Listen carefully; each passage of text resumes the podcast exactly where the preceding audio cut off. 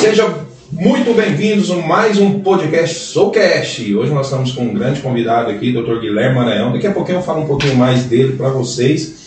E vocês que estão chegando, já vai acompanhando aí o nosso, a nossa apresentação inicial aqui. Estou também com o nosso charmoso Kel Soares. Seja bem-vindo, Kel. Obrigado pelo charmoso. É isso, charmoso. Bob Danilo. Tamo junto. É, tamo junto. Doutor Guilherme, seja muito bem-vindo, meu querido. Obrigado por você ter aceitado esse convite. Eu que agradeço, meu amor.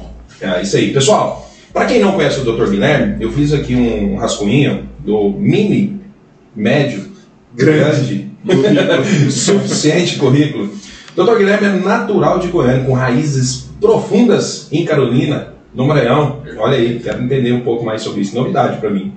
Dr. Guilherme colocou aqui a sua idade, então me permite colocar aqui ao vivo, 49 anos, bem vivido, casado há 22 anos, 50, quase, mais que 50% de vida, um menos um pouquinho, é, né? Um pouquinho menos. Um pouquinho menos. É com a doutora Betânia Maranhão, ele é pai do Paulo Henrique e da Ana Rita.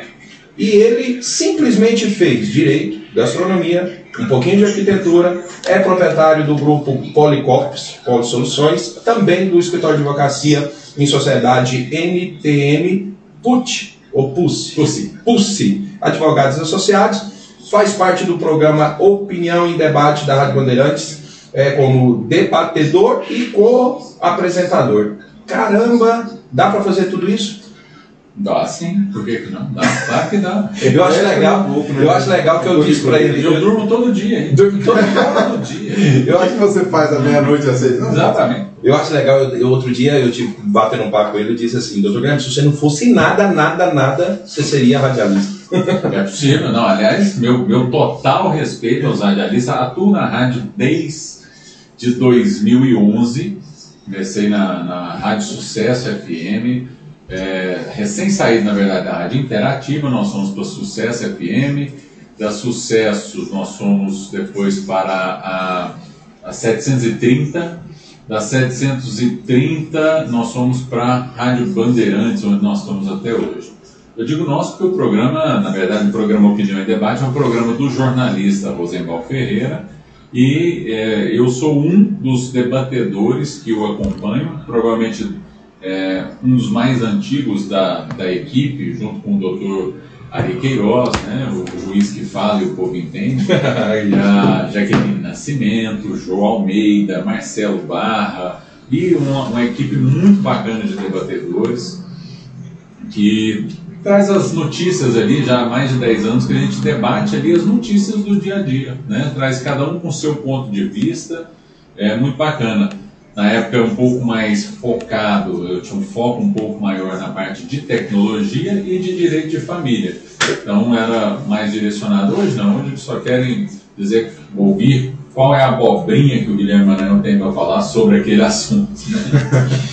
Olha, é, então o podcast é muito tranquilo para você, um cara de tantos anos de rádio. Olha, nu- nunca participei de um podcast, é a minha primeira vez nesse formato, né, no, do, do podcast. Mas é, é, não me estranha não, assim, o, o, o ambiente do, do, do microfone, do bate-papo, eu acho bacana. Eu falando contigo agora, lembrei que a gente tem um cliente super fã seu. É Você vai- é, acompanha a audiência todas as sextas-feiras lá, o Edson da Oficial, nosso cliente. Edson, Inclusive, a gente tem Obrigado. que marcar um encontro pra gente bater esse bate-papo entre eu, você e o Edson, né? Um bom prazer. E eu até esqueci de avisar o Edson, mas eu acho que ele está acompanhando vamos ver. Doutor Guilherme, mais uma vez, muito obrigado. Eu fico muito feliz porque você é um cara assim, de uma cultura. Eu até fiz um, um- um vídeo e falei assim: ó, ele é de um carisma invejável. Porque, eh, caramba, eu nunca te vi triste. Você fica triste? Olha, Thiago, eu, eu- o- a frase do meu, do meu status, né, no Sim. WhatsApp, em termos de WhatsApp, né, a frase do meu status é que um dia é, que você não sorri é um dia desperdiçado. Essa frase não é minha, é de Chaplin, né, é, e eu acho que é verdade, né? É, Deus nos dá todo santo dia, nos dá um presente. Olha, é como se quando você acordasse, abrisse os olhos, você conseguisse se conectar um pouquinho com Deus, Ele te vai te falar, "Ô, meu filho, olha, de novo, hein? De novo eu Mais estou te uma dando uma oportunidade. chance Que legal. Entendeu? Reflexão. vai fazer alguma coisa de útil e se você se diz cristão honra esse nome. né? Então, vai ajudar de alguma forma a ser luz na, na vida de um próximo. Né? Então, tristeza, ela não combina muito com isso. Eu não, eu não tenho motivo para ser triste. Se é, meu joelho hoje, por exemplo, tá, tá, eu estou com água no joelho, meu joelho está inchado, está dolorido e etc. Tal, isso não vai ser motivo para eu ficar triste.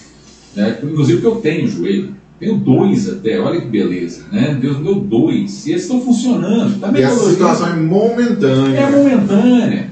Então, poxa vida, a gente tem tanto para agradecer e tão pouco para reclamar. Vamos sorrir, vamos agradecer, né? É, tem um, um guru indiano muito bacana, é, na verdade, perdão, ele é paquistanês, muito bacana que eu, eu sigo algumas coisas dele e, eu acho muito joia. E ele fala o seguinte: é, todo dia, quando você acorda, é, morre todos os dias em torno de 250 mil pessoas morrem todos os dias no mundo.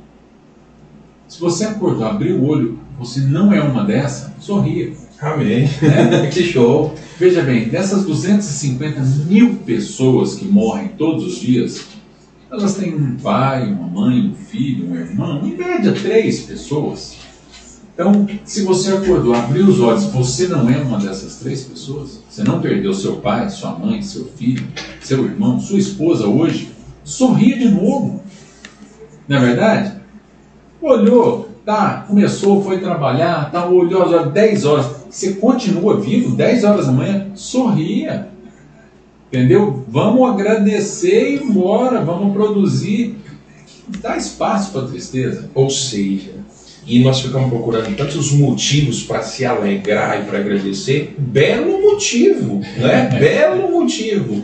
É a questão da mentalidade positiva, né? Você, a, a, quando fala de olhar à sua volta e ver tudo aquilo que você tem possibilidade. Às vezes você não tem aquilo que você quer, mas você tem possibilidade de conquistar aquilo ainda. Esse já é um motivo de você ficar feliz por aquilo, porque tem muita gente que simplesmente não tem aquela oportunidade porque simplesmente o tempo dela passou. E o que você já tem. Né? É tão mais. é, o- Parece que nós fomos ensinados a agradecer aquilo que vai chegar, né? Que- que- Sempre. E a gente é meio que, esquece tudo que aquilo que a gente já conquistou, né? Lembra de onde que você saiu, Ah, né? o seu carro é 2018, não é 2021. Pô, isso pode ser o sonho de muita gente. Tem gente que não tem carro. Não tem carro, só tem uma moto. Tem gente que não tem moto, só tem uma bicicleta. Tem gente que não tem uma bicicleta, entendeu? Que anda a pé. E tem gente que não tem pé. Entendeu? E vai trabalhar de cadeira de rodas. Nem por isso ele é infeliz. Você tem pé, você tem uma bicicleta, tem uma moto, tem um carro, tem um carro 2018, um carro do ano. Ah, pelo amor de Deus. Falando aí, Guilherme, eu tava me lembrando de um, um vídeo, eu acho eu vi essa semana no, no Instagram. E é um negócio que. A cena era basicamente um homem de cueca andando, colocando, com duas cadeiras. Coloca- sentava em uma, colocava outra na frente, porque não tinha perna nenhuma. A legenda do, do, do- do vídeo é basicamente assim: a, aprenda a agradecer mais. Por quê? Porque às vezes a gente simplesmente esquece do essencial, que é o que você está falando. É, o Thiago falou de um currículo gigante. É, e você falou que eu ainda durmo. Né? Eu, a pergunta que eu, eu Ah, me fiz com, ali. com- com uma reflexão dessa aí, É. eu sei por que que eu dorme. Não, rapaz. Ainda tem tempo pra dormir. Tem tempo para dormir. A, a, a, a, a pergunta que me veio na cabeça foi basicamente o seguinte: como que você faz para conciliar todos esses lados da sua vida profissional, que são vários, e automaticamente isso com a sua vida pessoal também? Olha, é, eu acho que, é, primeiro, a gente precisa de um pouquinho de gestão do tempo. Todo mundo precisa ter uma noçãozinha de gestão do tempo. Isso é fundamental. Você fazer duas, três coisas simultaneamente, você não vai fazer nada bem feito. Você fizer, é, você começa a verificar uma planilha que você tem que verificar e aí o seu telefone toca, você para a planilha e vai atender a ligação. Aquela ligação pode tomar um tempo ali e aí você não vai depois retomar aquela planilha. Ou você vai atender a ligação mal, não vai, porque você está concentrado aqui, ou você perdeu uma parte do serviço que você estava fazendo. Então, faça uma tarefa depois da outra. foca naquilo que você está fazendo, que você vai fazer mais rápido, né? E você vai fazer melhor uma coisa de cada vez. Óbvio, o, o, a questão do telefone aí foi até um pouco fora da curva, porque o telefone quando toca normalmente a gente atende. E hoje toca tão pouco, né? Sim. Agora, quem, quantas vezes você não está fazendo alguma coisa e ao mesmo tempo olhando o seu Instagram, seu WhatsApp, seu isso, ou aquilo? Isso é um comedor de tempo absurdo, absurdo. Então, eu não, eu verifico minhas redes sociais em torno de duas vezes, três vezes ao dia. Normalmente, quando eu vou ao banheiro. É a hora que você tem ali, entendeu? Opa, peraí, deixa eu aproveitar para ver isso aqui. Ou então terminei de almoçar, vou dar uma olhadinha na minha rede social aqui. Só ver se tem alguma pergunta, alguém. Porque se for urgente, a pessoa vai me ligar, vai me telefonar. Né? Se algum cliente meu está com algum problema na área jurídica, etc, tal, ele não vai me mandar uma mensagem pelo Instagram. Se mandar, já sabe, não vou te responder. Naquele momento, não. Quer falar comigo? Me liga, porque eu sempre falo para todo mundo. E eu ainda tenho o hábito, não sei se bom ou ruim, de ligar para as pessoas quando eu quero falar. Eu ligo muito, né? Pro... Você, você utiliza esse Eu ligo. Eu Você liga muito para mim. O doutor. Guilherme também é nosso cliente. Há quantos anos? Há 10? Ah. 8 anos, 9 Eu anos. acho que os oito melhores É. anos da minha vida. Que isso, que mexe. Grave isso aí também. Isso dá rios, viu? Mas é verdade. Então, assim, tempo é uma questão de gestão. É prioridade também, né? Entender as prioridades, né, doutor Guilherme? A, a pessoa que dissocia também, por exemplo, o tempo da família, tempo de estar com a família, tempo de estar tá no trabalho e etc. Então, eu acho que tem que existir uma permeabilidade de todas essas ações. A, a, a família, para mim, sempre vem em primeiríssimo lugar, em primeiríssimo plano, é, e ela está comigo a todo tempo. Então, é, é, a gente não, é, não precisa escolher uma coisa ou outra Você faz isso de forma natural. natural. né? É, eu não vou me comprometer com mais coisa do que eu estou conseguindo, porque senão uma coisa ou outra vai sofrer. Você falando aí me vem aqui, você- você- na mente assim, você acredita em coach, esse trabalho com coach? O coach tá fora da moda já, né? É, Mas é, imaginando o coach, o ensinamento do coach, o coach trabalha muito essa parte de prioridade, gestão, olha, de- eu acho que dessa parte do- do- o coaching, a maior parte, existem profissionais fantásticos, muito capacitados, entendeu? Sem dúvida, mas a maior parte dos coaches que eu conheço, infelizmente, não são esses profissionais tão bem capacitados. Conheço ótimos, mas a maioria dos que eu conheço não são Acabou profissionais a- banalizaram A, a profissão. Exatamente. Então, veja bem, a- o coach, eu acho que ele é muito bacana para te ensinar técnicas de PNL. Sim. Né? Programação neurolinguística hoje é tudo, funciona muito bem, te leva a caminhos que você, sem essa programação neurolinguística, poderia gastar muito mais tempo para chegar.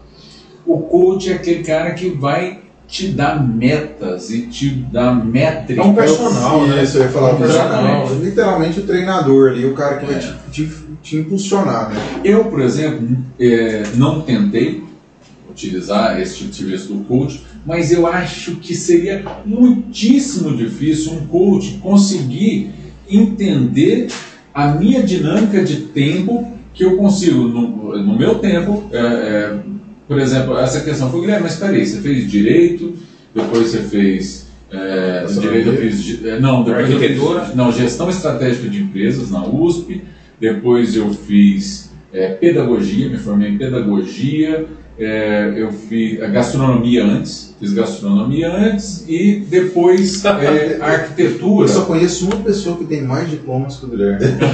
só um, assim, tão É. diversificado. Mas o de arquitetura eu não tenho, porque veio a pandemia e eu abandonei o curso de arquitetura. Ah, E- inclusive, então você estava fazendo, isso é uma coisa É. recente, assim, não é? algo- Não, não, não. Eu, e eu não fico sem estudar. Estou só esperando agora. É, eu é, não, é não vou dizer que eu não gostei da arquitetura. Eu amo arquitetura, adoro arquitetura. Mas eu não, não é, encontrei no curso de arquitetura aquilo que eu estava buscando. É, achei muito bacana, foi uma experiência muito boa esses anos de arquitetura, é, mas não é exatamente o que eu buscava, então meu próximo curso agora deve ser psicologia. Eu, eu já estou fazendo agora uma pós-graduação na, na PUC em é, psicologia do direito, né? E é muito específico para essa forma de advocacia que eu, que eu exerço. Eu, eu tenho uma advocacia é, colaborativa, que funciona de uma forma muito mais humanizada, de compreender situações e de tentar levar resultados mais efetivos para os meus clientes através de persuasão, de psicologia, principalmente nessa área que eu ando, que eu lido, que é a área de família, onde grande parte do problema Uma resolução de conflitos. são conflitos entre as partes e não jurídicos. Não é jurídico. Às vezes é algo emocional. Veja bem, você às vezes está fazendo um inventário.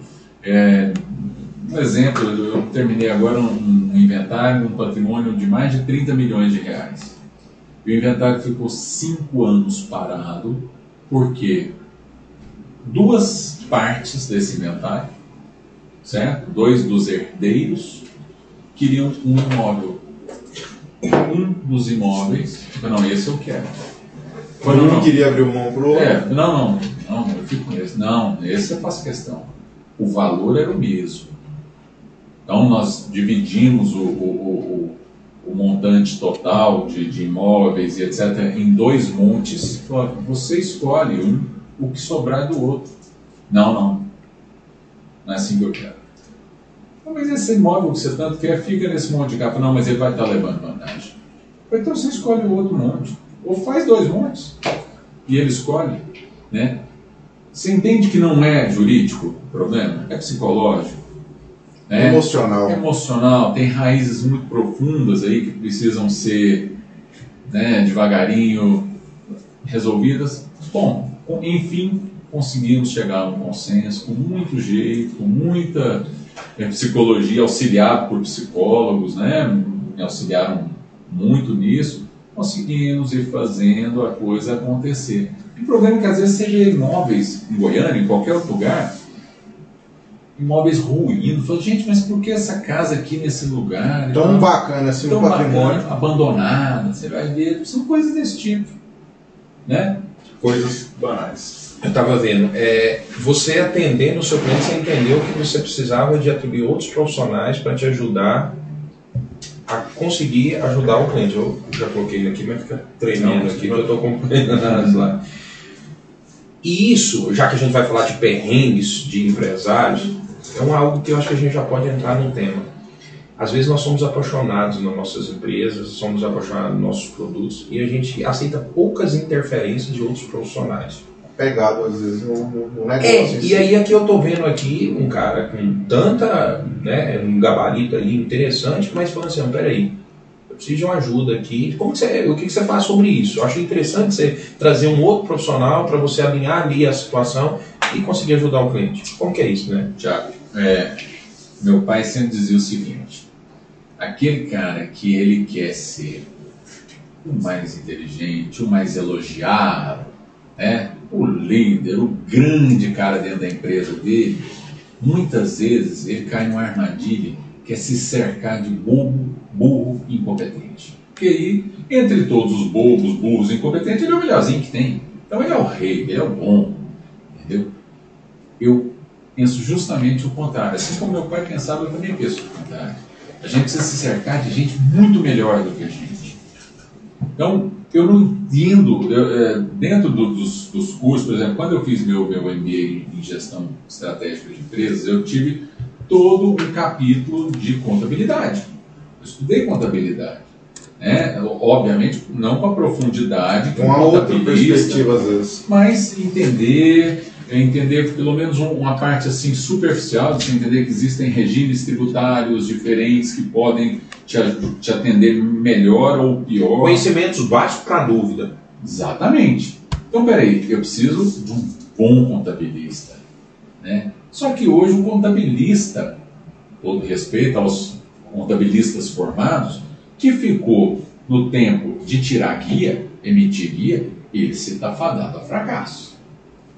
Então você tem que buscar um contabilista que entenda não só ali do, Do que você tributo, pode aprender. Das Né? nuances contábeis. Ele aquilo que você pode aprender sozinho na internet, né? Não, você tem que correlacionar a contabilidade com o tributário, com o direito Com a tributário, realidade do cliente. com as relações interpessoais, porque, por exemplo, a gente tinha um cara aqui maravilhoso na área de, de, de departamento pessoal, que infelizmente os talentos artísticos o tiraram da Souza, né?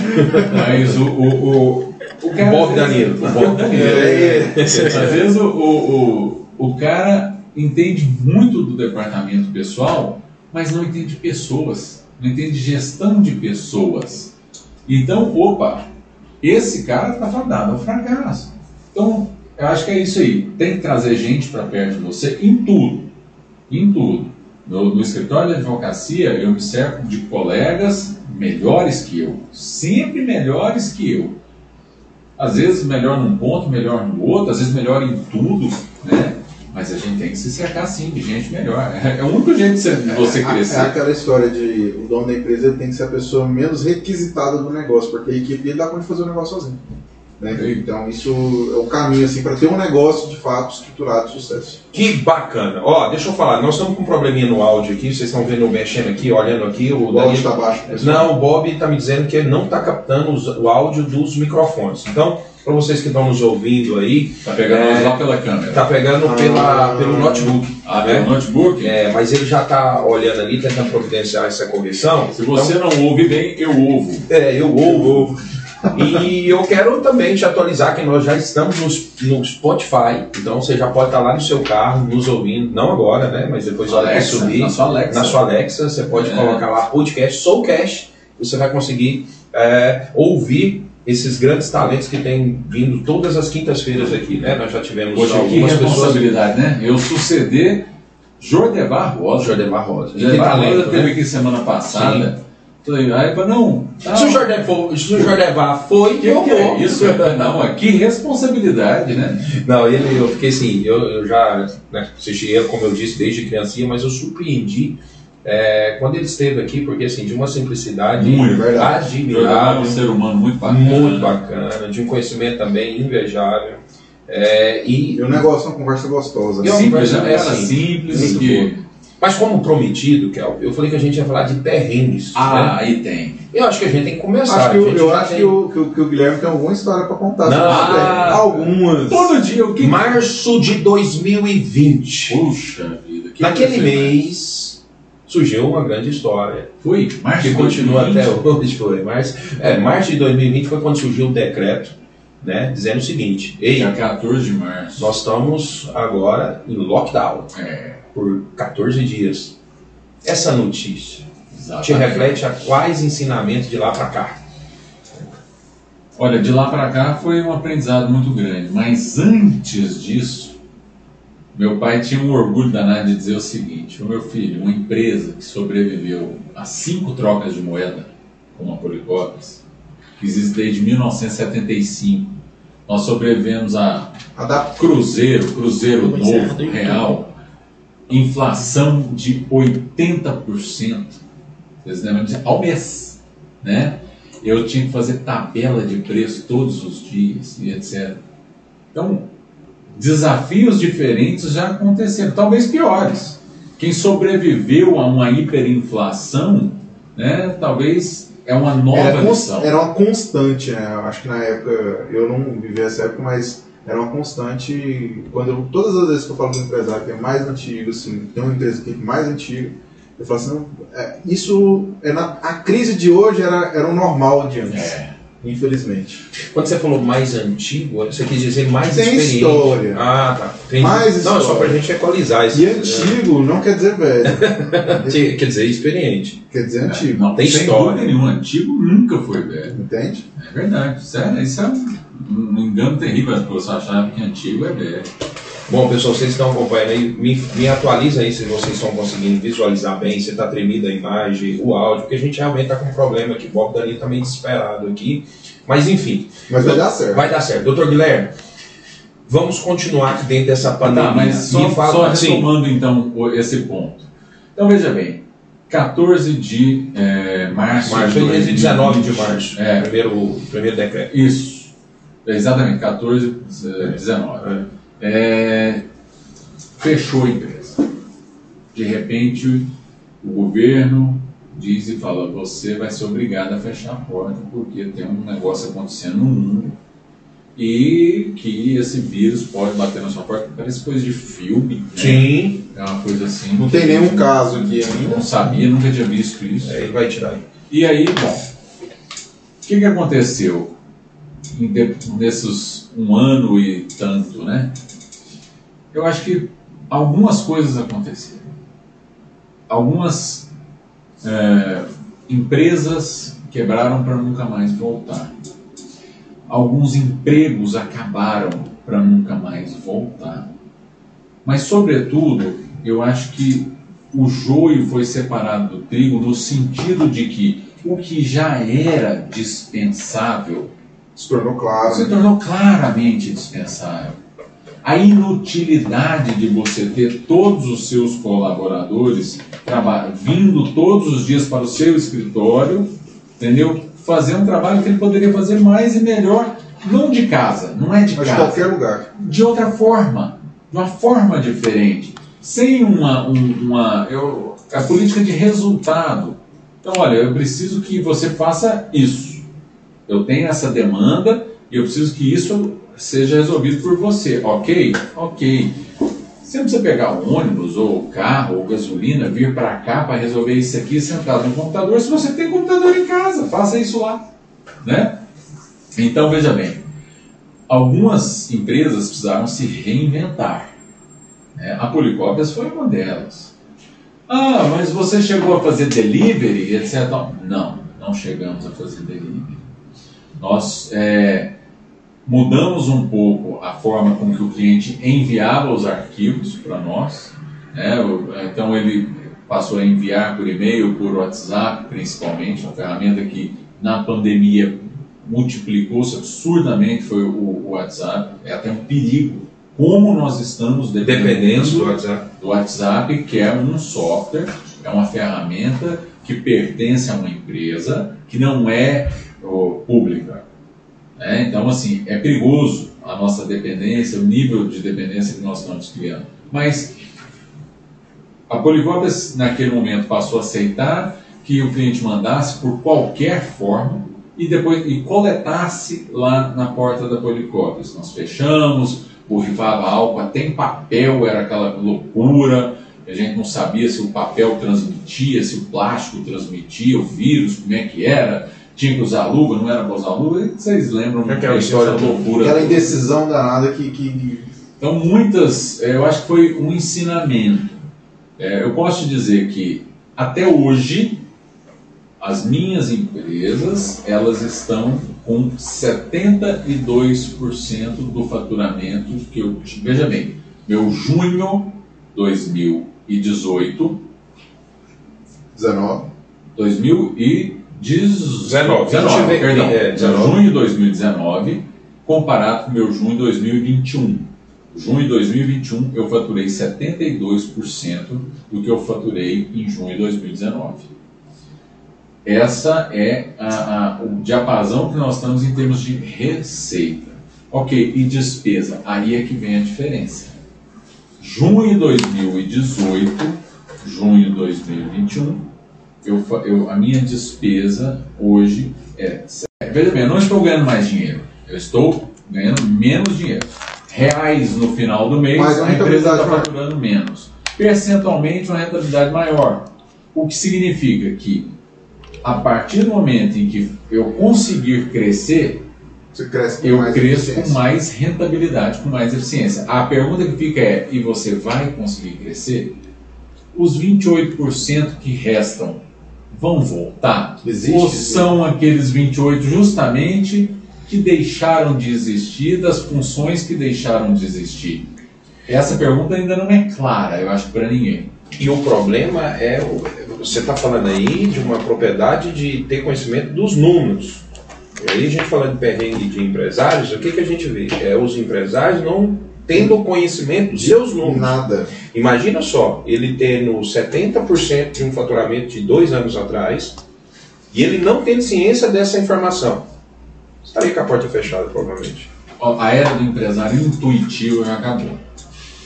Eu conheci aqui nessa mesa, há pouco tempo atrás, puxa vida, um empresário que é um cara que é um exemplo de aprendizado, seu Domingos. Né? Um homem que construiu uma fortuna, construiu um. Sete lojas, um uma- império, não era. Não era. Né? Hoje, possivelmente, se ainda estivesse utilizando as ferramentas que ele utilizou para crescer, não seria mais possível fazer isso. Né? Encontrei hoje, na hora do, do almoço, com um, um- um amigo que era empresário aqui, dono da Eletro Goiás. Vocês se lembram? da Não, não lembro, não lembro. Eletro Goiás era, acho que a segunda ou terceira maior empresa de material elétrico de Goiânia. Meu Deus. Existiam dezenas de lojas de materiais elétricos em Goiânia. Vocês se lembram ali na Avenida Mutirão, aqui tem Sim, a Electroenge. sim, essa uma quadra. Essa tem, né? Acabou. Acabou ela Não, também? não existe lá, É. mas hoje Não, sim. bem pequenininha. E eu perguntei para ele, falei, escuta Machado, mas e Eletro Goiás e tal? Eu falei, Guilherme, é impossível hoje em dia, porque hoje as construtoras não compram das lojas de material elétrico, elas compram direto das indústrias. As indústrias passaram a vender direto, pularam a, a, a, loja. A né? cadeia mudou. Mudou. Então, não é que essa loja acabou, todas as lojas O acabaram. mercado. Loja de material elétrico. Onde tem uma por aqui? Alguém se lembra? Você tem, não tem mais. Uma que talvez um lugar que venda Transol. lustre, é, ou, ou uma loja que vende mais é, é, material pesado, É. né, mais específico de um determinado segmento, porque a gente ainda tem que comprar. O público final tem que comprar. Mas deve estar reduzido a, sei lá, 20, 30% A- a- do que o, o existe. mercado como um todo, a possibilidade daquela, daquela loja virar uma rede desapareceu com, com a mudança do mercado. Eu acho que o fato Imagina se o Fujioka ainda, ainda revelasse foto. Meu Deus. dependesse disso Né? para Meu. Deus. Meu Deus. Já Você, você já teve uma máquina fotográfica de filme? que- Eu já. Já. né? Já. Qual era a marca? Eu não, dela? minha mãe tinha uma. Ai, meu Deus. Fa- faliu. Qualquer uma que seja que vocês tiverem. uma Faliu. Nokia, sei lá. Algo assim. Yashica, Kodak. Não, é Kodak. Kodak. Kodak, Fechou. Fechou. Acabou. Né? Não existe mais. As, as, as marcas que ainda existem de máquina fotográfica são aquelas que ainda fabricam outras coisas além de máquina fotográfica. E aquelas Canon. que, que nicharam para um outro perfil que precisa daquilo. Tem até máquina fotográfica. O Fujioka, se não virasse varejo, ele tinha falido também. Eu falei. E mesmo como varejo, me parece que tem bastante dificuldade para se manter no mercado. Tem. Ela tem uma dificuldade mesmo. É. É, até pela concorrência das outras, que já era varejo. E você vê lojas do Fujioka abrindo e fechando para todo lado aí. Sim. Né? Infelizmente, abre aqui num, shopping, fecha, não sei o quê. Então, hoje, eu estive na, numa loja de material, fui comprar, eu estou com uma pequena reforma, e fui ver uma, uma, uma, uma luminária. Uma luminária é, simples dessa, como tem aqui no estúdio, que o pessoal não vai conseguir ver aqui, mas essas lumináriazinhas direcionáveis de LED, de Ah, você tá. embutir no gesso. Nós colocamos até. Ah, tá. Essa Sim. aqui, é. As croiques. É, as antigas, eh, antigamente se chamava lâmpada dicróica, que era um tipo de lâmpada específica que tinha um filamento. Hoje, esse nome virou sinônimo da dessa luminária, aí o pessoal ainda chama luminária dicróica. Sim. Mas é, não, Não tem nada- É, a não é isso, era a né? lâmpada, mas ok. Essa lumináriazinha, é, lá na, na São Jorge, o shopping da construção, propaganda, hein, custa 69 reais. E no Mercado Livre custa 29. Então você Quem vai vê. querer o quê? é, é, Aí você vai na São Jorge para quê? Eu estou dizendo a São Jorge, mas tem a Seva, São Jorge. Qualquer loja, você vai lá para ver o quê? Olhar com o olho do goiano, né? Com o dedo, pega ali, vê se é. Mas foi uma Boa outra- experiência, mas vai comprar. Vai comprar no Mas foi uma outra coisa que essa era pandemia nos ensinou a talvez confiar um pouco mais Com certeza. né, na compra online. né? Eu Com mesmo, eu já tinha algum, mas muito pequeno, e era alguns produtos, tá? Mas na pandemia, por exemplo, a gente pegou uma época ali que a gente estava mudando, né, de, de, de apartamento, então nós compramos forno, compramos micro-ondas. Você passou. A, a- sua necessidade fez com que você É, gerasse não, confiança. geladeira. E aí a gente descobriu um negócio que é muito interessante. Não só que, lógico, tem os riscos virtuais, cibernéticos, mas a entrega, a logística da compra online também, ela tá muito interessante. Absurda. Absurdamente absurda. interessante. Você compra. Eu, aconteceu comigo, agora, há pouco tempo atrás. Eu comprei uma coisa às 7 horas da noite. Ela foi Voltou? inter- é o fornecedor de São Paulo. Eu comprei às 7 horas da noite e o negócio chegou na minha casa às 4 horas da tarde do dia seguinte. Ou seja, 20 horas. A logística, a logística, quando o Thiago fala assim, quando a gente olha para o segmento como um todo, é, fez parte dessa transformação do mercado. Porque, exemplo, você citou Mercado Livre e Seba, né? É, e São Jorge. É, quando a gente olha para essa situação, quando a gente olha para o que aconteceu com o mercado, eu vejo que é muito mais a questão mudança do perfil do consumidor, a exigência. Aquela senhorinha, às vezes a tia, a avó, que nunca comprava nada, decidiu comprar e virou aquela concorrência louca para as empresas conseguirem atender. Então, é aquela história que aconteceu de Não, que, que acontece quando tem toda crise. Tem um outro fator também, as pessoas ficaram em casa, né?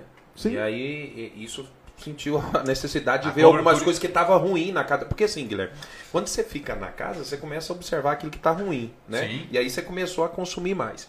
Mas va- vamos, Voltando vamos, vamos voltar num perrengue aqui. Uma outra coisa que, falando de perrengue de empresários, que eu lido com diversos, é a relação entre colaboradores e empre- empresários. Ah, Essa é, é um negócio complicado. Tem sido complicado nesses 19 anos aí que eu estou convivendo com esse meio empresarial. E está se agravando mais devido às novas gerações chegando no mercado. Isso. Então eu queria que a gente comentasse um pouco sobre isso assim. Dentro desse período de pandemia, a gente descobriu algumas algumas algumas coisas que a gente imaginava que poderia acontecer dentro das empresas, né? Essas relações de empregados, é, eu vi muitas histórias bonitas entre empresários e colaboradores, mas eu vi muita muita insatisfação também de empresários. De ligar e falar assim, poxa, agora que eu estou precisando, o colaborador não entende. E eu, eu estava falando pro Kelvin outro dia, eu acho que hoje mesmo, eu estava até comentando com ele. A próxima etapa de um colaborador É virar um é virar empresário. empresário. né? E não precisa dele ser empresário para ter mentalidade de empresário. Isso no Brasil, né? É, o Brasil, o brasileiro, ele tem essa veia empreendedora. Né? Então, é, é- essa, essa frase do Tiago ilustra isso muito bem. A próxima etapa do colaborador é virar empresário. Aqui. Aqui no Brasil existe muito isso. Isso não é comum.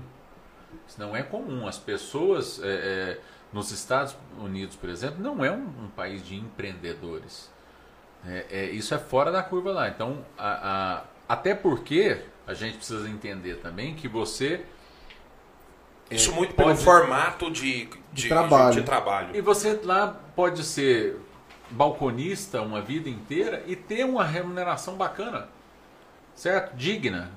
Que é, vai ser suficiente para você ter férias, viajar, passear, ter carro. Realizar ter casa. soluções materiais. Exatamente.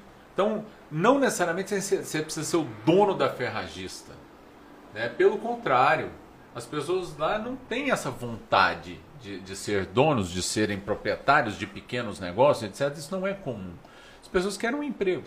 Né? E é, a relação de trabalho né, lá é mais justa, eu acho. Para todas as partes. Né? Tanto é que o brasileiro é doido para ir para lá. Né? Agora, enquanto tá aqui no Brasil, não. Ele quer o quê? Quer meus direitos. Eu quero meu ticket. Eu quero o Vale Transporte. Meu FGTS. Meu FGTS. Meu décimo terceiro. Meu- Tudo. Minhas férias. Tudo. E, e- e- Né? e quando a gente fala de Só relações... para atualizar vocês, o microfone já está on, tá? Ah, Qu- porque tava, Bacana. esteve Eu, off? estava em off. Nem vi. Quando, quando a gente fala de, de, de relação de trabalho, é, assim, no Brasil é um negócio tão, tão esquisito, mas tão esquisito que a empresa. O cara recebe 1.500 reais de salário, a empresa paga 3 mil. Ele tem 1.500 reais de salário, a empresa paga 3 mil por ele, Ele recebe mil. ele recebe mil. E o governo fica com o resto. Exatamente. É um negócio, Absurdo. assim, só do Brasil mesmo, né? E outra coisa, você não foi trabalhar hoje. Mas você vai me dar falta? Não sou eu que vou te dar falta, amigo. Você não Você não veio trabalhar hoje. Ah, não, mas você vai descontar de mim? Falo, Mas escuta, é- não é justo que se você não trabalhou, você não receba por aquele dia, eu te pago. Se você, você tem que é, desmembrar o seu salário por hora. Então, se você trabalha é, 220 horas mensais, correto? E ganha 2.200 reais por mês, você tem que entender que cada hora sua me custa 100 reais. Né? 10 reais? 10 reais, perdão. 10 reais. 10 reais. Então, se você não deixou de trabalhar aqui hoje as suas 8 horas, é claro que você vai ter que receber 80 a menos. Mas você acredita que esse, essa visão do colaborador é, é por conta da educação que o brasileiro recebeu? Ou é uma questão dentro de casa? Isso é, uma, é um negócio que vem hereditário ali, a família. Se, dá a que esse problema? Porque assim, tem, muitas pessoas vão ouvir o que a gente está falando aqui, assistir esse vídeo. E pode ser que essa pessoa esteja na condição de estar como CLT agora. E é muito interessante a gente despertar isso nesse sentido. Não necessariamente os passos que meus pais deram lá atrás, não necessariamente eu devo repeti-los. Sim. Né? O que se der a, a, a princípios, ok.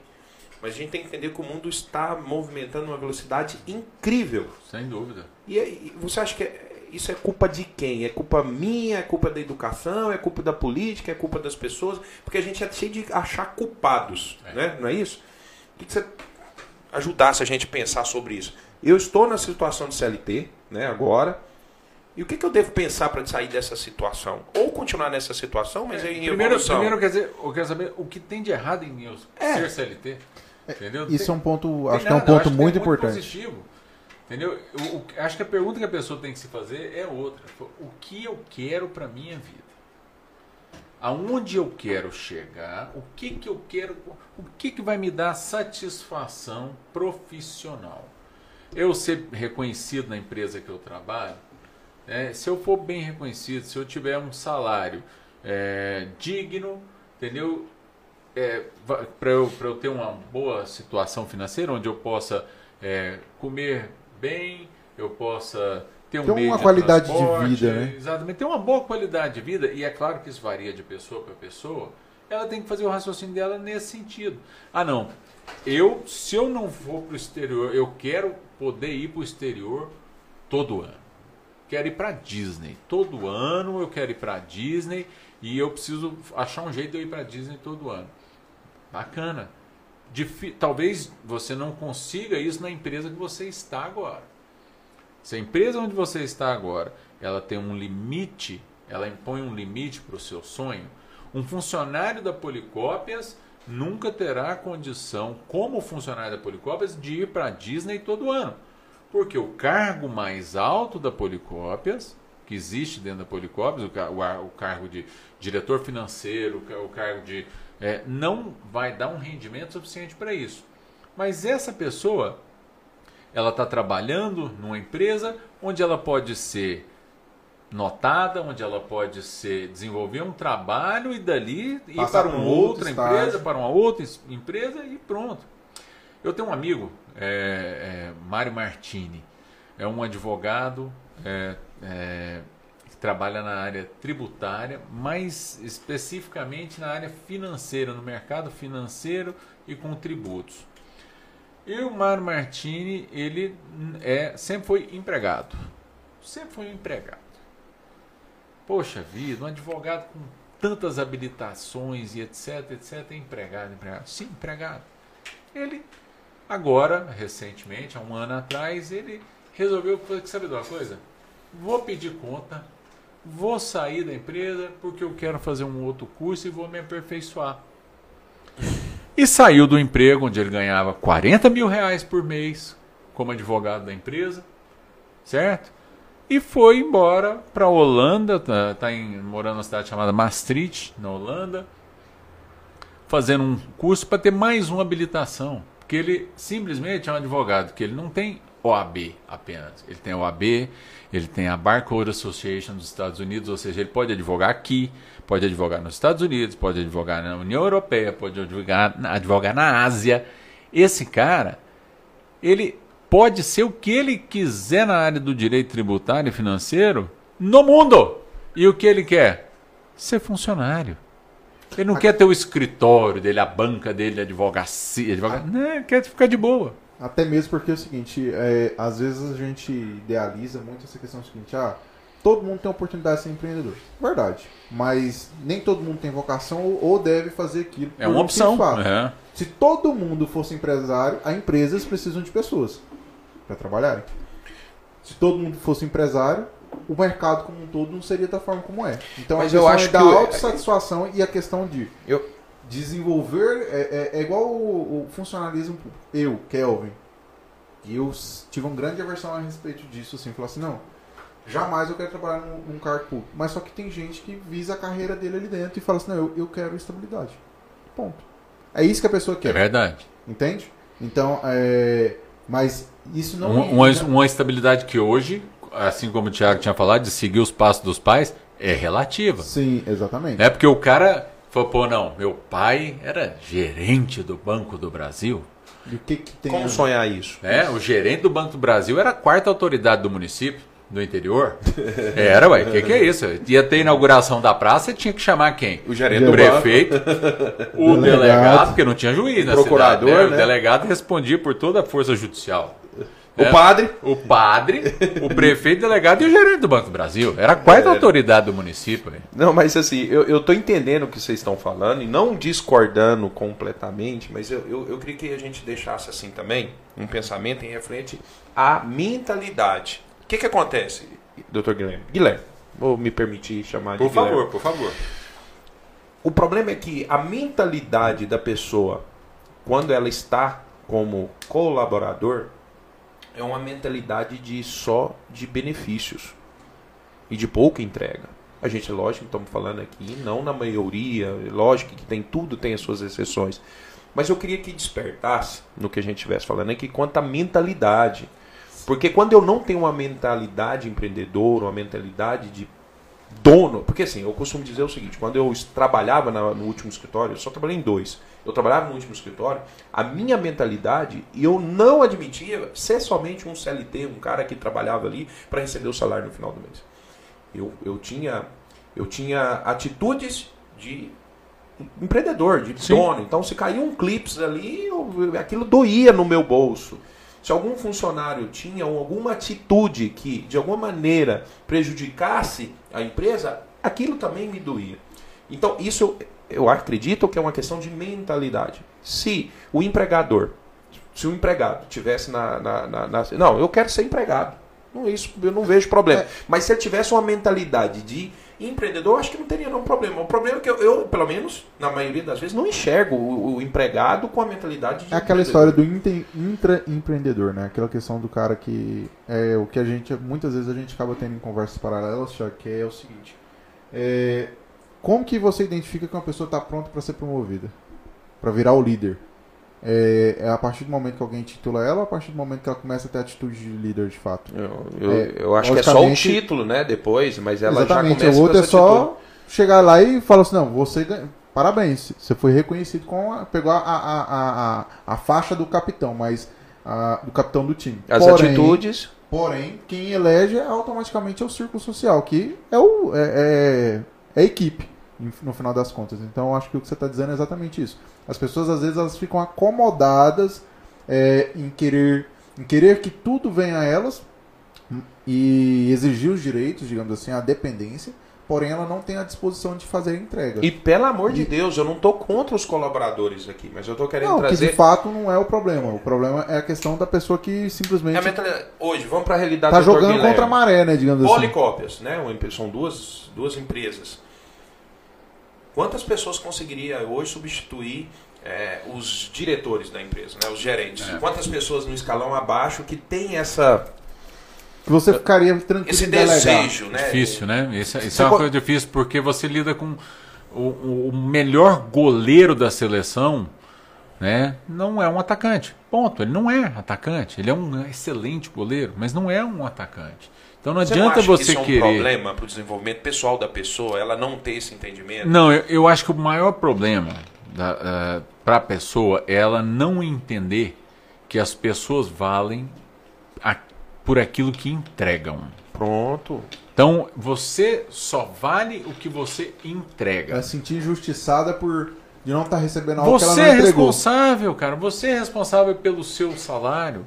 Faz o seu salário. Eu falo isso para todo mundo que trabalha comigo. Quanto você quer ganhar? 5 mil? 10 mil? Sem problema. Resolva problemas que Tranquilo. valem 5 mil. Não, tranquilamente. Me dá esse dinheiro. Busca esse dinheiro. Tá vendo? É uma questão de mentalidade. Sim. É O último, olha, é, é, agora recentemente, eu tive um- um- uma pessoa que começou a trabalhar comigo por um salário, vamos dizer que um, um salário de 1.500 reais. Com 30 dias que ele estava trabalhando lá na, na empresa, ele dobrou o salário dele. 30 dias. Em 30 dias ele dobrou o salário dele. Por quê? Comissão? Não, não é comissão. Em menos de 30 dias ele falou assim: Guilherme, eu queria te dar uma sugestão. E se a gente, se a Policópias começasse a trabalhar também no segmento, a gente já faz toda essa parte de comunicação visual. De banners, de, de cartazes, de folders, de flyers, parte de artes gráficas em geral, de comunicação visual. Tá. E se a gente pegasse então para fazer a assessoria de comunicação de outras empresas? Ó, Falei, uai, bacana. Trouxe algo que às vezes É. você tá no mercado e não. Pô, Falei, não, olha, tem tal lugar assim, assim, assado, que inclusive vai ter uma licitação para alguém assumir a assessoria de comunicação dessa empresa. Vamos participar? Per- Perfeitamente, pode tocar o projeto, né? Ver o que você precisa e tal, bacana. E ele trouxe esse projeto para dentro da empresa, fomos, participamos, ganhamos a licitação, entendeu? Então, uma licitação onde ele, vamos dizer que ele ganhasse 1.500 reais, passou a fatu- passei a faturar 5 mil reais só daquele serviço, opa, eu tenho que dobrar o salário desse cara no mínimo. Então, ele passou de 1.500 para 5 mil reais, para 3 mil reais. Você consegue entender que a possibilidade de alguém ter pensado isso aí era, era macro, Grande. era todo qualquer um. Não, e outra, tá ok, ele vai ficar nos três? Vai estacionar nos três? Depende. Se ele quiser, sim. Pra você. Né? Entendeu? Sim. Se ele quiser, bacana. Lamentável que uma pessoa que tenha capacidade. Eu gritei no seu ouvido, Bob? Não, não. O, lamentável- o Bob deu um pulo ali na cadeira. Acho, que, acho que o um- lamentável saiu alto aqui no Eu tô ouvindo aqui, mas coitado. eu- Lamentável que alguém que teve essa capacidade em menos de 30 dias de dobrar o próprio salário não dobre de novo, não em 60 às dias, vezes em um ano. mas exatamente, ou nunca mais dobre. E aí depois começa, ah, mas eu não tenho oportunidade. Ah, eu fiz aquilo aquela vez. É, não, mas ah, então. você- mas, mas peraí. Então, então, ai, Guilherme, então peraí. Então isso você está chocando com o que você acabou de dizer, que alguém na Policópias não pode é, ir para o exterior todo ano. É, talvez possa. Né? Porque Dentro s- da, do contexto até agora. Muda. Policópias, né? Aí não vai ser mais essa Policópias, é uma nova Policópias. Né? Porque você mudou essa Policópias, você fez essa Policópias saltar de um faturamento de um milhão de reais para 10 milhões de reais. Opa! Esse cara tem um valor. Ele tem que ser valorizado, porque se eu não valorizar e reter esse talento, aí o burro sou eu. Né? A gente tem que reter talentos. Seja ele CLT, seja ele PJ, PJ o que quer que parceiro. seja. Seja um sócio. Eu acho né? bacana, acho bacana o CLT. Entendeu? Porque a pessoa tem seus direitos trabalhistas lá, que a legislação é, é, garante, Garante. a ela uma série de, de, de questões, etc. e Tal. Acho meio desleal com o trabalhador, por causa disso aí que a gente falou. É, eu estou pagando 3, o cara recebe 2, né, na prática. Entrega um. Né, e, às vezes um. entrega, Não, às vezes entrega um e-mail, Não, mas e- só e- recebe um. É, Não, e, a- e às vezes assim, eu, eu acho que quando se fala de, dessa questão trabalhista, é, o que, que que acontece no mercado? Eu trabalho, a gente trabalha com outras empresas, gestão de outras empresas, e os profissionais, vamos dizer assim, o profissional que ele ganha ali a partir de 5 mil reais, ele dificilmente ele fica satisfeito, ele não quer, dificilmente ele quer ser CLT, dificilmente. Por quê? Porque ele quer ter uma remuneração variável agressiva, é onde que ele, os 5 mil é o base dele, mas ele tem possibilidade de ganhar 12, 15. E, em vez de pagar 40% do salário dele pro governo, ele embolsa aqueles 40 Ah, e... então tá. Então quer dizer que eu só quero os meus direitos enquanto eles são só direitos. Na hora que eu tenho que ter a minha A coparticipação contrapartida, para Eu esse mesmo governo, aí eu não quero. Aí um, dois, três, sair da brincadeira. Exatamente. na medida que eu descubro que se eu ganhar acima de 4 mil reais, eu já tenho Você paga um- o imposto de renda Um pouquinho mais caro. Né? E aí o meu INSS já fica mais 500 reais de. INSS. Na prática, gente, vamos, vamos, vamos falar sério. Todo empresário, entendeu? O que, que é o normal da gente escutar? Chegou num certo ponto e falou: não, peraí, vamos fazer um- uma coisa melhor para nós dois? O senhor me dispensa Vamos fazer Certo. PJ. e aí o senhor me paga PJ. Mas você não acha que não seria uma boa ideia regularizar toda essa situação? Já que já começou com algumas, Eu acho, que alguns tá, segmentos. eu acho que está regularizado. Isso aí, a legislação hoje já está bastante madura para isso. É, mas não é tão simples assim. Não é porque depois de algum tempo a pessoa pensa, olha, ele ganhava 10 mil por mês. Por que, que eu não posso ganhar esses 10 mil e ainda ganhar Eu os meus fiz um direitos? acordo com o meu ex-patrão, onde eu me tornei um prestador de serviço PJ e passei a ganhar 20 mil por mês.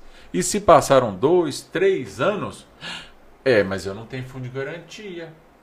É, realmente você não tem. Você fez a sua opção lá atrás. Não, mas eu tinha direito. Não tem férias. Eu não, mas. Eu quero aí, receber férias. vamos- eu vou pra justiça. Falei, mas peraí. Você fez esse acordo? Foi bacana pra você, foi bacana pra empresa, foi tudo bacana. Por que, que agora você quer voltar atrás e. Ah, qu- não, porque quando meu você fala da assim minha que- madrinha ah, ah, falou que eu tenho direito. Você fala que a legislação é madura, é, as pessoas é que não são maduras. Então, o ponto seria esse. E trazendo pro perrengue do Mas a- empresário. questão de maduros, eu acredito é porque é o seguinte, é porque a gente, na medida que a gente for viver nessa situação, o amadurecimento vem com, com, com o acontecimento. O problema é que, por exemplo, hoje o Guilherme não pode contratar um prestador de serviço fixo para prestar serviço para a Policop. Você não pode ter uma recepcionista PJ, o PJ. Ele não pode ter, mas na medida que o brasileiro, ou a legislação nossa permite isso, eu acho que isso naturalmente as pessoas vão, Ah, vão mas adaptando. eu acho que ainda estamos muito longe dessa maturidade. Isso é uma mudança cultural é, no país, entende? Quando se trata disso. É igual quando se fala de educação financeira. Quando se fala de empreendedorismo em termos de educação de escola, que foi uma coisa que você falou. Ah, nos faltou na educação? Faltou desde casa. Entende? Que é, é na formação das pessoas como um todo. Por quê? Porque isso é algo que amadurece em termos de geração. Não é um negócio que, pelo menos da minha perspectiva, não é um negócio que se muda em 10 anos. É, não é fácil. Entende? Tem o, o Agnaldo aqui, Agnaldo Pius Contador. Ele falou assim que o ser humano, quando a gente dá a mão, ele quer o braço. então, Agnaldo, é mais ou menos isso, né, pessoal? É, é, não, você dá Agnaldo- o braço, ele quer o corpo inteiro. O, o Agnaldo É tá certinho. isso. E o pior é o seguinte: ele descobre uma hora, Agnaldo, que você deu a mão, ele quer o braço, aí ele arranca o braço, o cara morre, né? Porque você arrancou o braço dele, e aí ele vai assim: é, que pena. Ele vai procurar outro para arrancar o braço. Sim, eu não. Mas ó, lembrando, gente, que a gente tem, eu mesmo, eu não posso ser injusto aqui. A gente tem, dentro de tudo que a gente está falando aqui, pessoas que entenderam, né? Que essas não são as Valorizíssimo. melhores. É. E não são as melhores opções arrancar o braço, né? Arrancar a Não, perna. É, são as exceções. E essa pandemia mostrou isso. Muito. Onde a gente, Eu acho que a gente tem onde conheceu os parceiros. Conheceu. A É, gente eu- conheceu quem que estava ali. Quem tava só no ganhar jogo. o salarinho no final do mês e quem é que foi que segurou o tranco ali e, e se preocupava e fez esforço. Ah, Abraçou, que, que nem dizeriam os Não, antigos, que ombrou um com o outro e falou assim, cara, eu vou fazer um Olha, negócio eu contigo. tenho um orgulho gigantesco da minha equipe. Minha equipe hoje ela é, é fantástica. Meu pessoal, é, sabe, que está na linha de frente comigo, meus gerentes. me- olha, é- é uma equipe que realmente chega na, na segunda-feira, chega no domingo à tarde. Às vezes eu recebo uma mensagem.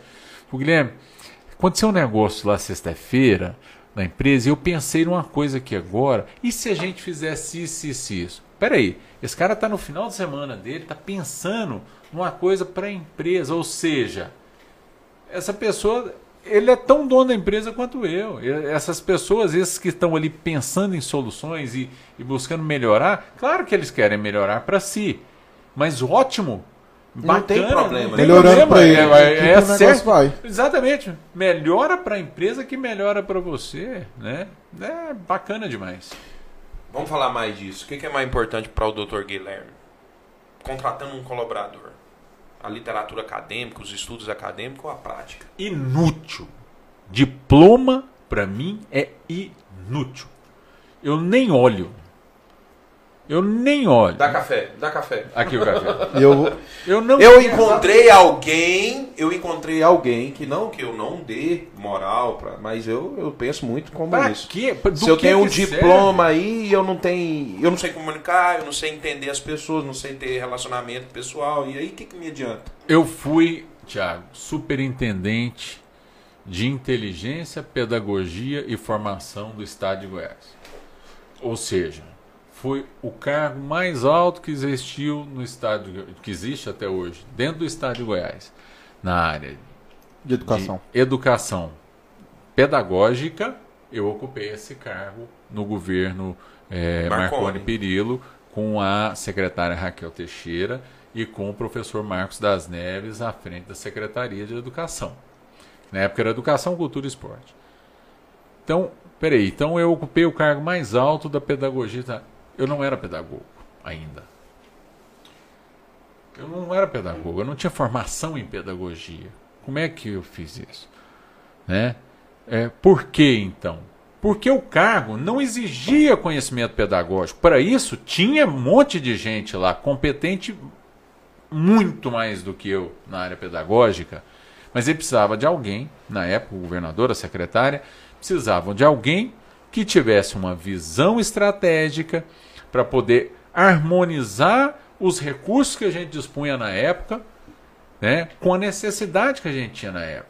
Então a gente precisava, nós tínhamos um- uma quantidade imensa de professores de português, matemática, de, de- de ciências, de física, fazendo o quê? Café, atendendo telefone. É, até hoje tem, a secretaria ainda tem. Existiam na época tutores de tanta letra diferente que vocês não têm noção tutores PASP, tutores. é, é, de- tem tutor pedagógico, tutor educacional, Uma máquina tutor inchada. não sei o quê. Um, um diretor de, de uma escolazinha lá de Firminópolis, diretor da escola, etc. Tal, ele às vezes, ele tinha lá 70 alunos. Ele tinha que receber três, quatro é, orientadores, é, atividade, pessoas que estavam ali em atividades é, de tutoria, de Acompanhamento. é, é, a parte administrativa, um cuidava da frequência, o outro cuidava de, da progressão, vamos fazer o plano educacional, fazer isso, aquilo. Peraí, e dá. Esse, quem eram essas, todas essas pessoas? Professores que não estavam na sala de aula. Falei, para tudo. Falei, tá errado isso aí. Vamos centralizar essas tarefas em uma pessoa que não precisa ser professor. Pelo contrário, ele tem que ter uma formação Dentro entendeu? Para aplicar a parte de frequência. Diz, eu preciso de ser professor para saber se os, se os professores da escola estão cumprindo frequência? Não preciso. Né? Eu posso ser administrador, posso ser qualquer outra coisa. Né? Contabilista.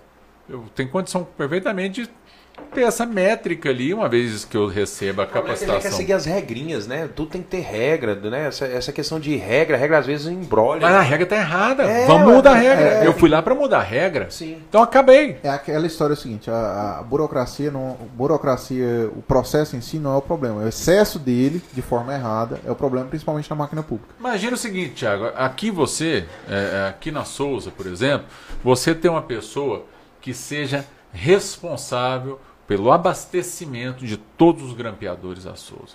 Maravilhoso. Nunca vai faltar um grampo aqui. Você tem um cara só para isso? Né? E outro só para servir água. Outro só para servir água. Fantástico. só pra abrir a água porta. vai estar perfeitamente, temperatura muito boa, etc. Mas peraí, quem paga isso tudo? Quem paga esse cara só para ver se tem grampo ou se não tem? E o serviço público está cheio de casos assim em vários órgãos.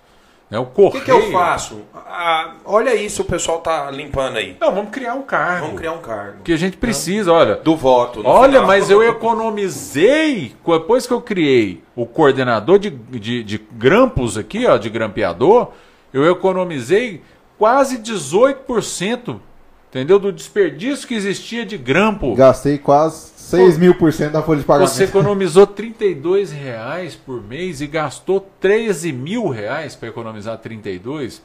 Pelo amor de Deus. Aí quando chega é, na, na, na instituição privada, isso tudo muda. Ah, lógico. Porque aí. Aí Alguém paga da, a conta. A briga da privatização de muitos Não é? órgãos. É? Aí e que aí, entra. mas, mas peraí, e o cara que era o colocador de grampo?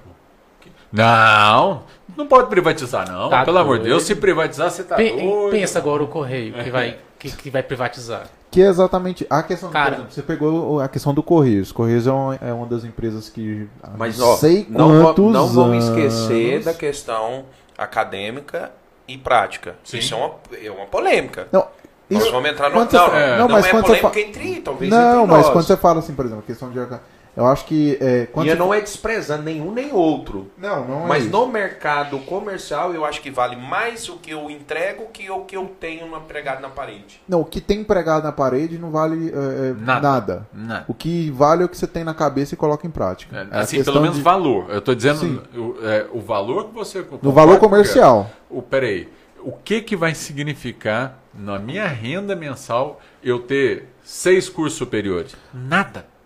Nada. Eu tenho seis cursos superiores. O que, que adianta isso? A não Nada. ser que você trabalhe na empresa que eles valorizam. Claro, existem essas exceções, mas de modo Não, geral no mercado isso não é Empresa valorizado. nenhuma vai valorizar isso. Essa quantidade de currículo. Só por vou- causa de currículo. Isso é uma bobagem. Aliás, peraí, tem alguma coisa errada com esse cara. Exatamente. Esse cara é um bom advogado?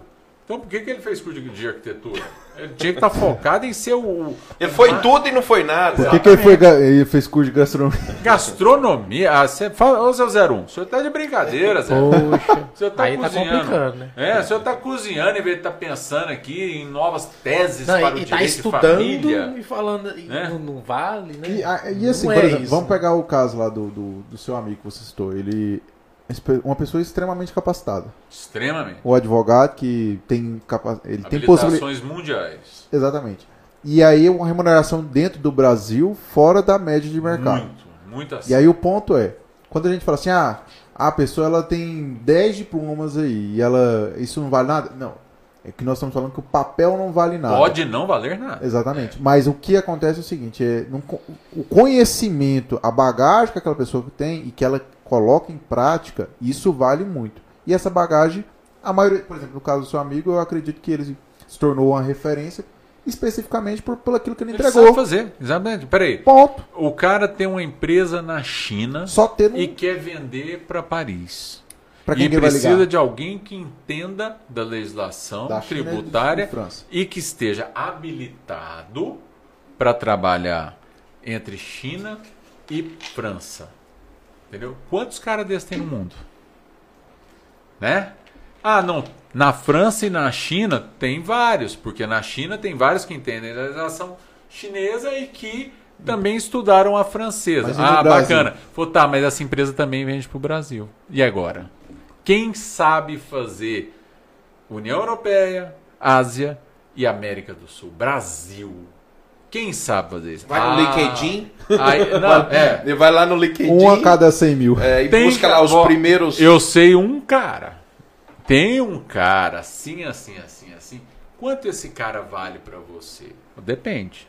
Qual que é o tamanho do Quanto que negócio? você transaciona? Essa transação que você quer fazer é de quanto? Ah, Não, é 100 de milhões. 10 bilhões. Não, de você sabe- eu ainda pensando baixo. Você sabe qual que é a minha luta? É a minha luta, até uma luta, e eu sinto ela às vezes sozinho nessa luta, é que as pessoas entram na faculdade e elas não querem submeter a aprender na Eles prática. pegar o diploma né? Por exemplo, vamos imaginar a minha realidade. O cara entra lá fazendo ciências contábeis e ele não quer submeter a um salário de aprendiz. né? E ele se sente ofendido em entrar no escritório de contabilidade e colocar ele para fazer algum tipo de arquivo, algum tipo de tarefas que ele sinta que não é uma tarefa à sua altura. E ali ele faz a faculdade todinha sem permitir isso. Porque no final eu vou ter a colação de grau, eu vou E aí eu vou entrar no diploma, mercado. E aí pronto. eu vou montar o meu escritório de contabilidade. Cruzinho, né? Não, é porque Porque eu formei, aprendeu. é porque eu formei. Não adianta. Né? Eu formou, vou fazer, você não sabe fazer. eu vou fazer meu curso de direito, vou estudar e hoje para tirar o OAB é muito difícil, mas eu consegui Aí, tirar o OAB. Com 25 anos, vai procurar o emprego. Como é que chama o estagiário de direito no escritório de direito? Bom, Aspone? Informalmente é conhecido como o quê? Office boy de gravata. Office boy, né? Antigamente, porque a gente tinha que ir pro fórum, né? Eu fui estagiário. Eu precisava pegar Quem os não foi, né? processos, né? E levar para fórum. Então, se Tirar se- cópia do processo. Né? Tirar cópia de processo. Você sente saudade? né? Não, nem um pouco. Mas precisava ir pra lá. Não, tem suas vantagens. Tem, Tem suas suas vantagens. Então você ir pra lá e tirar cópia do processo e não sei o que, papapá, e ir pra lá e vai num cartório, e vai no outro, e sobe na vara tal, e desce, e faz isso, faz aquilo lá dentro. O advogado tá lá no escritório, nem saiu. Ar-condicionado. Só que um dia eu vou ser advogado. E eu não passei por nada disso. Mas eu sei que para protocolar uma ação é necessário que se preencha uma petição dessa forma, assim, assim, ok. Mas- e onde é o guichê? E você conhece quem que tá lá na ponta lá? Não tem. Pois é, onde é o guichê? Quem- Ah, na quem faculdade que de resolve ensino, o meu problema? Na faculdade de ensino onde é o guichê? Quem resolve o seu problema? Na né, faculdade de assim? ensino, quanto que cobra de um cliente? Não. Na faculdade ensina. Porque a gente tem que conviver com Como pessoas vender que... pro cliente? Na faculdade ensina que você tem que conviver com pessoas que é totalmente diferente que você. O network tem que faz também com as pessoas. Na, na network, na advocacia, é tudo. Pois é. pode direito falar, é tudo. É, No direito é tudo. Exatamente. Você saber, pô, olha, na segunda vara civil, lá é o seguinte: tem a dona Toninha, entendeu? Lá. Ela gosta Entendeu? disso. Pede com um jeitinho lá conversar ela, ela que seu certo. processo vai andar. entendeu? Hoje é claro que nós estamos falando de um tempo onde as coisas eram muito mais personalíssimas, onde as coisas funcionavam presencialmente. Hoje, de forma eletrônica, isso reduziu. Hoje não acabou, não. reduziu. Reduziu. Reduziu. é. Hoje o office boy de gravata, ele manda e-mail. E Manda aqui, e-mail, mas- Temos o Agnaldo Contador novamente, falou que iniciou prestando estágio gratuitamente para um de seus professores. E só tem a agradecer. E seus sócios por tanto me ensinar. Então ele, ele agradece por ter aprendido junto com os professores. Ele agradece por ter aceitado o trajeto certo, É, correto. é- De é- graça, é a ele fez questão, de graça. É a questão é o seguinte, é, quando você fala de... Não, na verdade não é de graça. Ele- Sim. Ele, ele- na verdade. É, é um investimento É que um ele fez. investimento que ele fez. Ele fez o investimento. Mas eu entendi a colocação dele. Porque nada é de graça, cara. Ele aprendeu. O que ele aprendeu é, tem muito valor. Talvez monetariamente ele não recebeu ali no início, mas se a gente pegar a jornada, ele vai ver E- valor nesse e eu tempo me lembro aí. que- Tanto é que ele tá colocando no Um, comentário. te- um tempo at- quando nós começamos, veio, nós foi contratar umas pessoas e aí tinha um que queria fazer estágio de graça com o Thiago. Ele falou: "Não, eu faço de graça". Hoje nós está com dificuldade pagando para achar Estagiário. Estagiário. Não, é, isso é um ponto, é a geração casquinha de é ovo que eu geração falo. venda o curso online em sete dias, você vai aprender a fazer É. e você vai ganhar seis em sete. O que, que é não, sete? cara, mas, Sete dígitos, seis dígitos em sete dias. mas isso daí é, Pronto, pra que, que eu preciso estudar? Pra que, que eu preciso ser estagiário, É. né? E- ou é aquele negócio, não, eu- em um ano eu aprendo tudo. Dia 22 de agosto de 1985, eu fiz 14 anos de idade. Meu pai falou: Meu filho, parabéns. Vamos tirar sua carteira de trabalho? 14 anos, já pode trabalhar como menor aprendiz. Vamos lá, fizemos. Eu comecei a trabalhar na Policópias. Eu, é, primeira coisa, eu fui ser office boy a pé.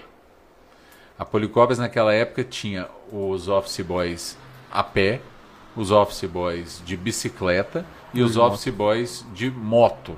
Na verdade era entregas, né? Entregadores de eh, que Office boy é um nome bonito. É, office boy é bonito. Os entregador de bicicleta e de moto. Tinha duas motos, seis bicicletas e dois a pé.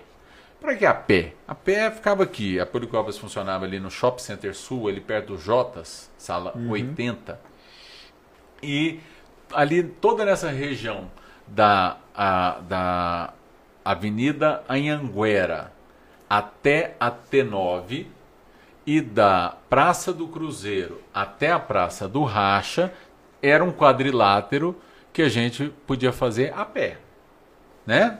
Era um raio ali, acho que de mais ou Então, menos dois- 1.500, 2 2.000 metros. Então era possível você fazer esse corre aí a pé, caso fosse necessário. Obviamente que as bicicletas corriam mais e a gente ficava muito aqui, ó, nessas galeriazinhas aqui por perto e tal. Tinha Negócio de muitas. 250 metros. Isso. Então fazia esse corre ali a pé, fazia as entregas. Então eu fui office boy a pé, eu fui é, é, fiz a entrega a pé, eu fui tirar xerox, eu fui fazer plastificação, eu fui aprender depois já encadernação, foi subindo de categoria. Então eu fui aprendendo.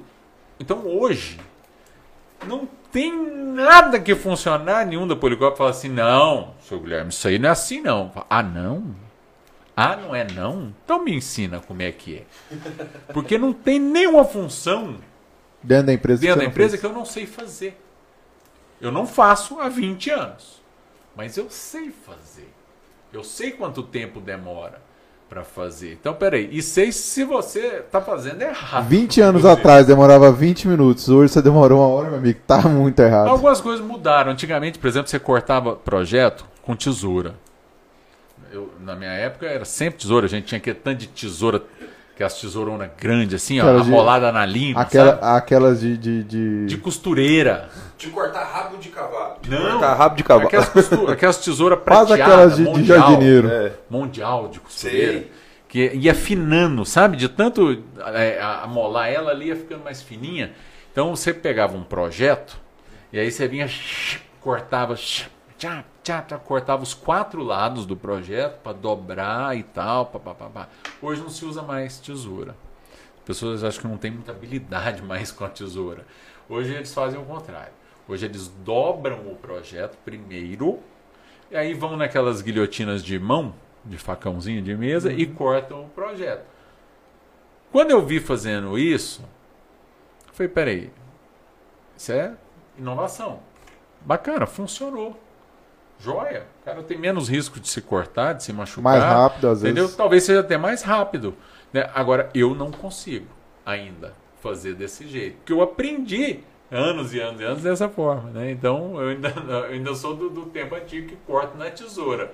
E às vezes eu me pego lá, eu estou passando, vejo o pessoal com muito serviço, entendeu? E passo, pego, falo, me dá uma tesoura, deixa eu ajudar aqui. O povo ficou olhando para mim, aquela cara de espaçonave, né? Vamos dar tesoura aí. Tira o paletó tal, pega uma tesoura e pá, pá, pá. Assim, eu gasto umas duas pranchas para aquela memória muscular voltar. voltar. Cara, mas é muito bacana. Você vê os seus colaboradores olhando para você assim, como que ele faz isso com uma tesoura? Eu Eu só sei fazer assim, eu aprendi assim. Aí eu sei como que vocês fazem isso desse jeito. Então, pessoal, o que nós estamos falando aqui é o seguinte. Deixa eu, deixa eu pegar aqui, Ah. Thiago, porque o, o Souza Anderson, ele colocou aqui lá naquela hora que a gente colocou do, da mão, que é o braço, Sim. e ele comentou aqui, eu discordo de vocês. Acredito que as pessoas são fracas de caráter, e assim no final manifestam o seu mau caráter, que é quando ela sai do acordo que ele tinha feito. Sim, mas é isso que a gente É, tá falando. é, É, é o que esse- o Kevin arrematou. é, Qual é o nome do, do nosso Souza Anderson. Anderson? Olha só, concordo, concordo com você, o Kevin arrematou isso. O problema são as pessoas. Não é a legislação. Entendeu? As pessoas querem só o bem a nós. Muitas, É- é né? que, Nem na- todas. Já aconteceu isso comigo, viu, doutor Guilherme? É o seguinte, as pessoas fazem um acordo com você e depois ela descobre por algum motivo que o acordo parece que não foi interessante. Não era isso que ela queria. Não era né? isso. Sabe aquele negócio de mulher? Ó, as, mulheres ficar bra- as mulheres vão ficar bravas comigo agora, mas depois elas vão me dar razão. As mulheres, às vezes, elas, elas, elas querem algumas coisas, imaginando que aquelas coisas vão, de alguma maneira, deixar elas felizes. Mas quando elas têm, elas descobrem que não era exatamente aquilo que elas queriam. Né? E aí elas mudam o sonho dela e as vontades dela. E as reclamações continuam. As mulheres são bênção na nossa vida. Não, e são A bênçãos. gente, a gente tá igual. Agora, na pandemia, a gente descobriu que o marido é igual estrela cadente, né? A gente passa ela faz um pedido. Né? Impressionante. Vai É, mas eu tô falando é justamente isso. Você passa, ela te faz um Tá rios, viu, Danilo? Meu Deus do céu. Vai lá pro Instagram da Upground Bob Danilo. Não é verdade? Ah, t- t- Você tá em casa mesmo? Ah, bem, aproveita que você tá em casa. Eu tô trabalhando, chama home office agora, entendeu, meu amor? Então eu tô trabalhando. Não, Precisava mas... tanto que você fosse no mercado. Ah, amor, mas eu... custa você trocar a resistência do chuveiro. É, é porque assim, ó, vamos dar um exemplo aqui. Você fica muito fora de casa, você só trabalha, você não tem tempo pra mim, que não sei o quê. O final de semana que você fica lá, ela com um problema contigo. Gente, e eu vou te contar um negócio. Deixa eu limpar minha casa aqui. Eu você acho que tá o me tá enjoando. Você não me ajuda. Você não me ajuda, que não sei o quê. Então, Agora, assim, algumas profissões se lascaram na pandemia, precisaram assim. Algumas precisaram se reinventar, outras trabalhar triplicado. A, a- a minha esposa é professora, né? Tanto de, de ensino fundamental até pós-graduação, universitário, né? Trabalha muito, dá aula em pós-graduação na área de odonto- de odontologia, né? Ela é cientista. E incrível como dobrou o trabalho dos professores. Porque aquilo que ele já fazia há 10 anos na sala de aula, a aula que ele dava lá sobre a mitocôndria, que tal, para bibi, babá, ele dava aquela mesma aula há 10 anos, a mesma aula, e não, porque a mitocôndria não mudou. Ele não, ti- ele não tinha que. Ele não teve o trabalho. Ele não tinha o trabalho de aprender novamente e o jeito de ensinar para as pessoas. Porque ele já aprendeu. Ponto. Simplesmente estava replicando. Aí ele precisou aprender a falar sobre a, microfone, a mitocôndria no microfone, online, com certo? Ao mesmo tempo em que ele dá aula para um aluno, o aluno está dormindo lá, contando. banhando.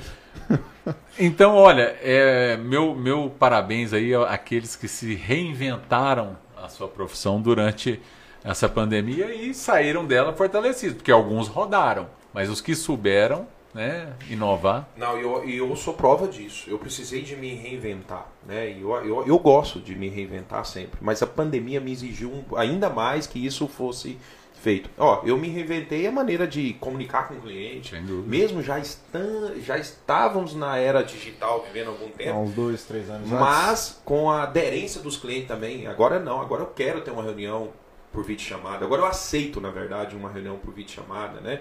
É, a- o próprio relacionamento com, com os funcionários, isso mudou. Então eu acabei inventando. Tanto é que eu estou reinventando que a gente está fazendo um podcast aqui. A gente não fazia podcast. Coisa gente, nova. Né, uma- é- é- Eu aprendo É muito. Os podcasts da Souza, eu como empresário aprendi muitas coisas bacanas, mas muitas coisas. Com vocês. o responsabilidade, hein, Kel? Muito. Não, Não. contribuir um- o doutor Guilherme. É, não, vocês. é, algumas coisas que. Ah, mas você não sabia disso. Cara, talvez você até soubesse, mas foi aquele clique ali, né? Alguns ensinamentos Eu que vocês dizer trazem. o seguinte, mesmo que você sabe, mas se você tá ouvindo aquilo novamente, aquilo renova dentro de você. né? Bacana, quando você falava assim, ó, pega esse código aí. Pega essa senha aí agora. É isso, é aquilo. Peraí, Que deixa eu, código que é esse que ele deixa eu pensar aqui uma coisa. O que, que, que esse cara tá O falando? Thiago chega brilhou agora. Mas você é verdade, o que, que é que esse cara tá falando, né? Não, tem isso, não, isso eu não concordo. Aí isso, pô, isso aí é mesmo? Você sabe que é?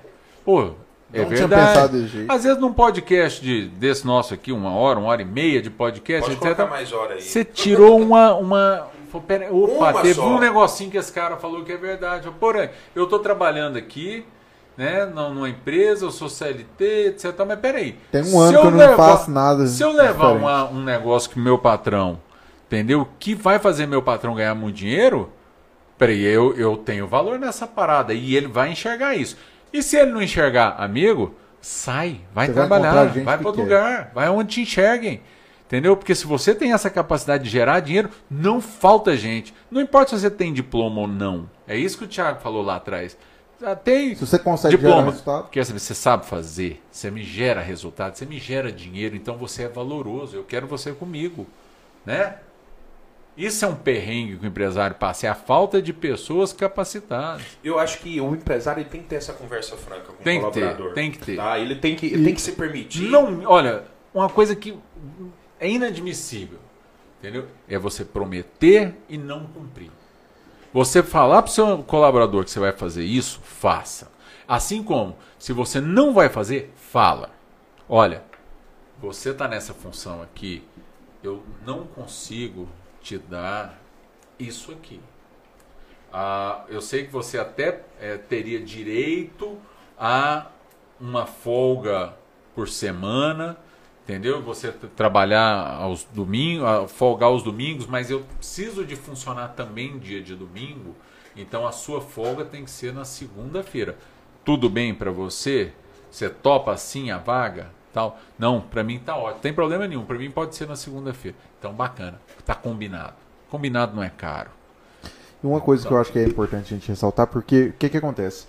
É, o Guilherme está falando o seguinte, ah, uma coisa é, é, não, não ter a comunicação com com, com o colaborador. E isso, por incrível que pareça, as pessoas falam assim, ah, ah, comprovado, existe uma pesquisa com mais de 20 mil empresas reais, não é coisa científica, é real, em que um dos maiores problemas que existem dentro da empresa, o motivo de percas de bons talentos é porque simplesmente Não a- ouviram eles? não, o colaborador ele fica frustrado porque ele não sabe o o que a empresa espera dele. Simples. O seu funcionário não sabe o que você. Então, aí, por exemplo, ele acha que tem que te entregar X e você está esperando Y. Exatamente. Você falou assim, às vezes ele acha que trabalhar mais horas é o que vai levar ele a ter um resultado maior. Trabalhar mais horas é o que... chegar na hora, às vezes chegar 10 minutos mais cedo. Respeitar é o que- horário, né? Respeitar o horário. Olha, seguir as regras da empresa. O que boa. ele fala assim, cara, Tem eu gente vou ser promovido que vale por causa disso. pela sua regularidade. Isso é um fator. Fala, peraí, fulano trabalha comigo há 20 anos e nunca faltou serviço. Isso tem o seu valor.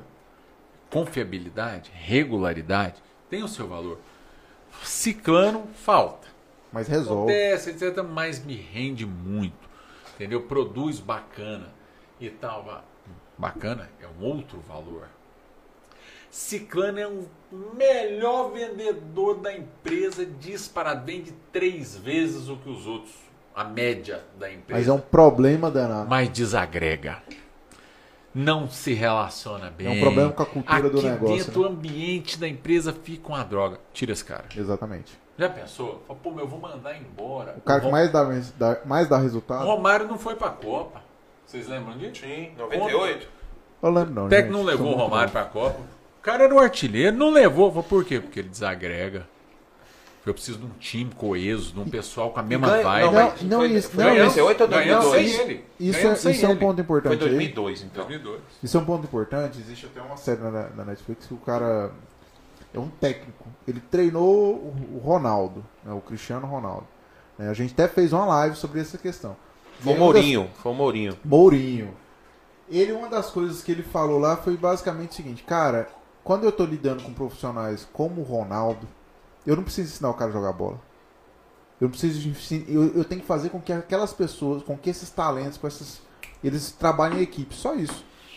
O meu papel como Trabalhar técnico é equipe, fazer com que a equipe funcione, Um não é ambiente de com que trabalho ele- é maravilhoso. E aí faz o- toda a diferença. o empresário, ele acaba se esquecendo desse papel. Porque às vezes a gente fala assim, quando a gente, a gente tá falando aqui de resultado, mas uma coisa acima de tudo é, não importa se você tem uma pessoa só que dá um puta resultado, porém, se ele vai contra a cultura do negócio, você vai, cara, você vai perder todo mundo. Todo mundo. Eu não Todo sei se vocês, já que vocês estão falando de futebol, eu não sei se vocês lembram na época que o Flamengo, o Kel talvez não, mas o, o Guilherme não sei Eu como sou que ele é novo, né, cara? futebol, ele contratou Bebeto, Ronaldo, Roberto Carlos e Dream mais Team, né? Foi, é, Star, né? É. Foi, cara, não deu É certo. o time dos sonhos. Foi o time, os Galácticos, né? Os Galácticos. Né? Não deu certo. Claro que não. É muita não- vaidade. É muita vaidade. Então, é, né? Muita vaidade. Então, no Não, seu time aí da sua empresa, às vezes você deseja ter os melhores, né? Os melhores, os mais afamados.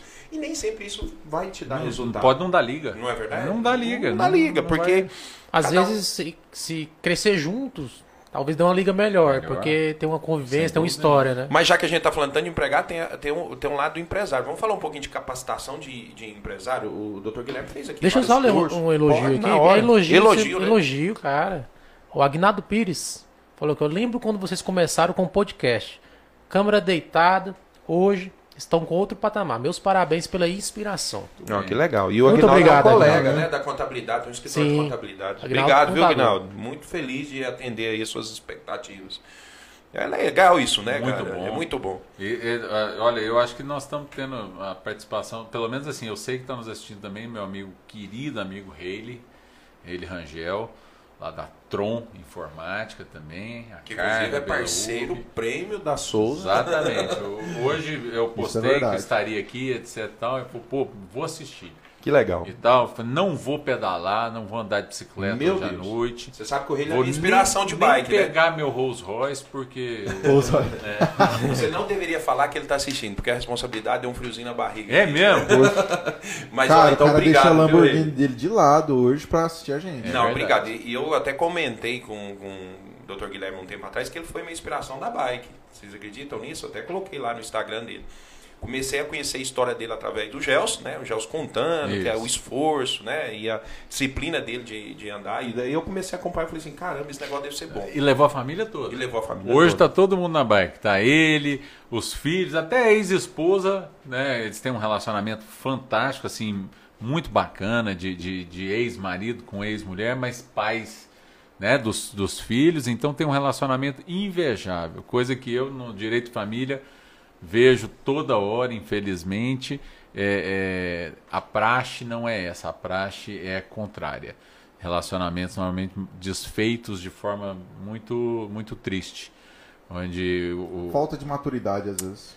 Inclusive, quero aproveitar ao vivo, já que ele está assistindo, para ele um dia vir aqui compartilhar da história dele, que é linda. Ah, maravilhoso. lindo, Ele é um né? cara Então, fantástico, gosto demais. já que ele está ouvindo aí, ele e o Gelson, já é um convite feito ao vivo. Tá aí, viu, meu amigo? Não vou revelar o Ao apelido, vivo. não.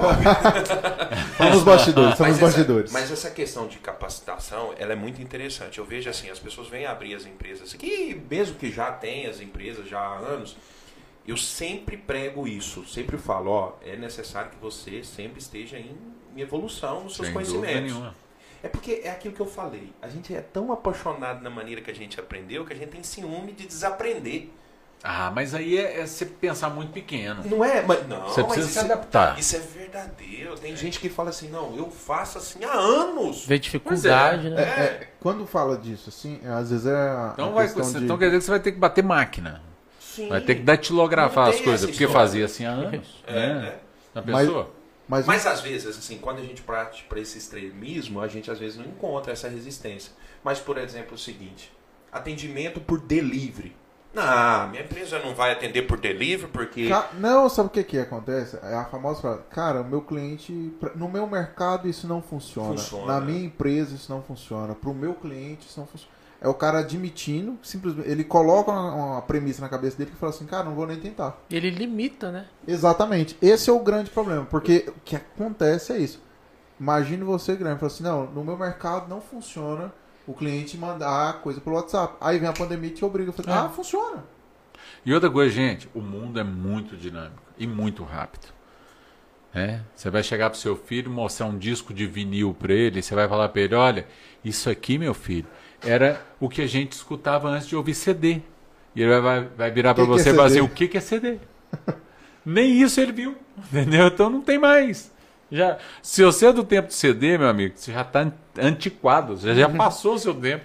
É, não, então. É cringe, né? É, Hoje tem uma. Eu não, Cringe. eu não preciso assistir o podcast Soulcast porque o que eles falam Meu lá amigo, não É aplica. conversa na minha- fiada. Meu é. amigo microempresário. Eles falam, falam, falam e eu não entendo. Assista os podcasts. Entendeu? Assista. Vai fazer parte da Anshan, da Câmara Americana de Comércio. Vai fazer parte do Sebrae. Vai fazer parte da CDL. Da CIEG. Entendeu? Da CIEG, da FEComércio. Eu fui delegado da FEComércio. Fui delegado adjunto da FEComércio. É, é, na época eu era, eu representava o, o de Informática e a Contec, Comunidade Tecnológica de Goiás, levado pelo rei de Rangel, inclusive. E aí existia um negócio chamava-se APL de TI, que é o arranjo produtivo local da TI, era uma forma do governo injetar dinheiro no segmento, para isso o segmento tinha que se organizar e se estruturar.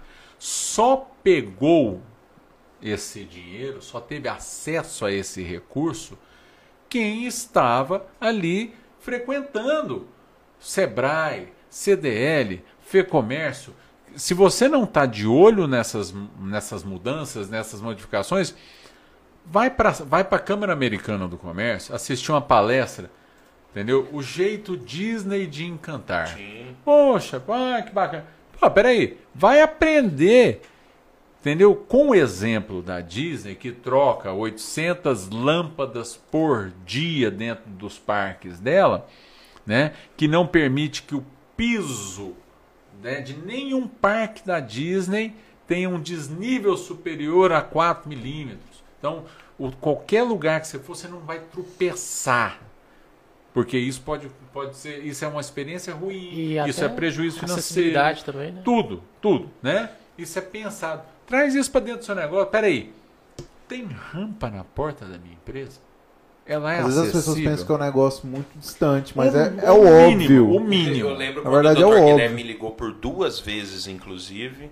Né? Porque assim, vocês estão vendo o Dr. Guilherme é, elogiar, mas o que é bom nos seus feedbacks é que ele me liga para brigar comigo, né? Mas lógico, a gente só, E só reclama Vou quem lembrar de uma briga aqui, né? Por duas vezes, inclusive, que eu, eu errei duas vezes, né? E é Então, algo eu, que é então até eu vou te falar o complicado. seguinte: se pelo tanto de anos que o Dr. Guilherme ligou, convive com a gente, se ele não tiver reclamado nenhuma vez da escada do Vila Nova, ele foi muito com Não, mas ele não ele foi muito compassivo Vila conosco. Nova. Não, Não, mas- eu já vi lá ela umas duas, três Sério? vezes. Não, mas isso Mas ele assim, não ele foi muito compassivo, porque O que ele reclamou é o atendimento ao telefone no horário do almoço. isso é verdade. É. Ah, eu falava isso para o Thiago. Falei, pelo amor de Deus, Thiago, isso aí, qualquer venda do interior não, não existe mais nem. Justamente dessa Falei, maneira. ô, ô, Thiago, você tá parecendo venda do interior que fecha para almoço, rapaz. Que coisa horrorosa. Põe alguém com horário intercalado aí para atender esse telefone. Você vai perdendo dinheiro, rapaz. E eu falei, não, Guilherme, é só você que me reclama desse negócio. Ele falou assim, e aí eu? E aí eu que eu quero ser Pô, atendido? mas não, só eu que reclamo. Agora um monte de gente não reclama. Problema é que não reclama. Esse é que são o problema. E é- Você é o que liga. É engraçado, sabe o quê? Eu tava conversando com, com o Thierry, um amigo nosso, e eu falei, ele falou assim, cara, Não, amigo e companheiro por anos. sim, Ah, padrinho A não ser que seja outro Thierry. Mas é o Thierry que a gente conhece. Sim, eu fui visitá-lo o, essa Thie- semana. o Thierry é, é um cara que reorganizou meu imposto de renda pessoa física. Ele faz milagre. Entendeu? Ele, Ele, ele, é, um é, cara ele é bom que nisso aí. É Dentro da é Souza, era, era, todo ano eu fazia meu imposto de renda lá, sempre na Souza, sempre com o Thierry. E ano que vem da mesma Com forma. a Giovana. A Giovana também é, é boa. Não, imagino que seja, mas assim, o, a- Você o meu relacionamento. Não, né? Até hoje, meu relacionamento Sim. foi com o Thierry. Ok, tudo certo. Mas assim, falando do Thierry, é, tava conversando sobre essa questão, eu falando assim, exatamente desse horário do almoço, eu lembrei de você. Foi na. Terça-feira eu fui lá ver ele, aí a gente tá conversando e falou assim, cara, aquele negócio do horário do almoço lá, olha aqui o jeito que tá funcionando aqui. Eu falei assim, pois é, daí, legal. né? Levou para outro lugar É. o que funciona, né? Entendeu? Então é isso aí, pessoal. O empresário ele precisa se, ele precisa permitir desaprender para poder Pra aprender. aprender. né? Então para de ser apaixonado no seu produto, para de ser apaixonado na sua empresa, ao ponto de te parar e de te limitar e não aprender, reaprender sobre o seu Ó, negócio. olha aí, tá só um, Sim. um minutinho aqui. Patrícia Teodoro, minha gerente durante seis anos na Policópias. Hoje ela, ela toca a uma transportadora. É, ela tem uma transportadora de, de, de combustíveis e de é, é, ali no, no pool petrolífero ali, é, com várias carretas e etc. Tá lá uma pessoa assim maravilhosa que me, me honrou em ter me concedido anos, anos, anos trabalhando junto comigo é, é, e era uma dessas, entendeu? Que não tinha dia, não tinha hora, não tinha para ela, ela se a firma não não estava bem, ela não dormia, entendeu? Se a empresa estivesse passando por Ó, escutei um barulho de Harley Davidson. Harley Davidson. Bateu o coração. Só, ó, ou, Faltou é, reconhecer o modelo. ou é a Kombi ou é Harley. Mas a Patrícia, você está assistindo a gente aí, um beijão para você e mais uma vez muito obrigado pela parceria de sempre, por tantos anos dedicados ao Grupo Poli Soluções. Obrigado mesmo. Olha aí que quanto é satisfação, né? Alguém reconhecer o trabalho de anos, mesmo não tá agora presente atendendo diariamente ali a sua Não, empresa. é, hoje ela mas- já está com a transportadora dela, Pois é. já tem uns dois anos que Olha ela que voltou lá para essa, é, ela já tinha essa transportadora, ela e o irmão. Só focou agora. não precisava trabalhar. Ela não precisava trabalhar. Não dependia financeiramente do salário que ela tinha na Policópias. E nem por isso ela foi um milímetro menos dedicada do que ela podia ser. Ela sempre foi dedicada ao limite da pessoa dela. E não ao que ela ganhava ou não. Isso justifica aquilo que eu falo. A gente não deve trabalhar por dinheiro e por ob- objetivos. A gente precisa trabalhar por objetivo. Enquanto você não mudar essa mentalidade, parar de trabalhar por dinheiro, pro final do mês ali você receber o dinheiro, seus resultados serão sempre ingratos. Até porque isso que o ingratos. Kelvin falou, o dinheiro nunca vai ser suficiente. Não é. Exatamente. Não é. Então, se você não tiver um objetivo claro, né, você precisa, primeira coisa, ter um objetivo claro e depois você traçar para que você consiga é, atingir esse objetivo. Não é não? Bacana. Não é isso? Isso. Pessoal, vamos falar aqui. Ó, eu tenho mais uns tempinhos aí que eu É? contratei o Dr. Guilherme por mais um tempinho, tá? Ele me Eu- perguntou. eu- eu- é. é, Thiago, eu tenho mais quanto tempo? É, é, umas eu- três horas. Não, não. é, daqui a pouquinho eu vou Eu tenho, liberar. infelizmente, eu tenho um compromisso É. às 9 horas. Mas nós começamos às 7, tá Às bom. né? Tá nove? bom, tá bom. Tá Nove. perto, Thiago. É. Vamos. Tem que liberar o doutor. Não, vamos liberar. Foi um prazer. não, não, tem mais um tópico aqui que eu, eu quero perguntá-lo sobre política. Política. Porque eu acho que isso é um dos dos pontos que ajudam o empresário. Entender sobre política que. Assim, eu quero, eu quero te perguntar, mas eu quero dar minha opinião. Eu acho que a política ela interfere pouco diante do do que as pessoas acreditam que interfere. Eu acho que ela interfere, tem um papel importantíssimo para o empresário, mas ele não é o único fator negativo para que o empresário não tenha resultado. A gente não pode ter, eu acho que em nada a gente pode ter é, paixão é, exacerbada e nem tampouco razão exacerbada. exacerbada. É, política, assim como futebol, assim como religião, é uma coisa que, se você passar a conhecer muito de perto, você perde completamente a paixão. Como assim?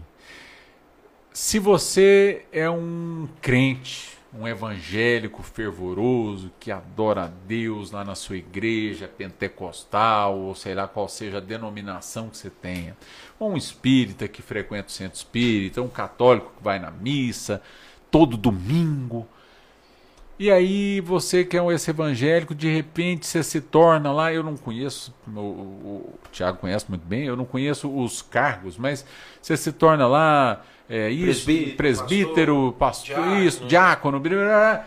quanto mais você se aprofunda, aí você virou pastor. Vamos dizer que o, o grau máximo dentro da igreja seja o pastor. Tem bispo e tem até apóstolo, né? Mas vamos dizer que você é pastor da sua igreja.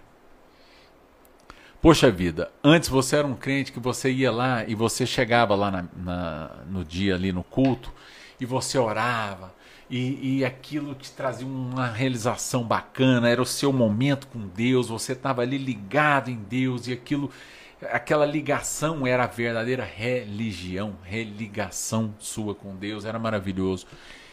E quando você se tornou pastor, em vez de você estar vendo esse momento da religação, você está vendo que aquela lâmpada queimou e amanhã precisa trocar e o som está chiando e não veio tanta gente hoje e eu tenho que pagar essa conta, aquilo. Então você se distancia da sua fé porque você pegou outras responsabilidades ali, entendeu? Que você acabou tendo que. Aquele momento que você tinha antes, você não tem mais, porque você está preocupado com outras coisas. Futebol, meu pai foi.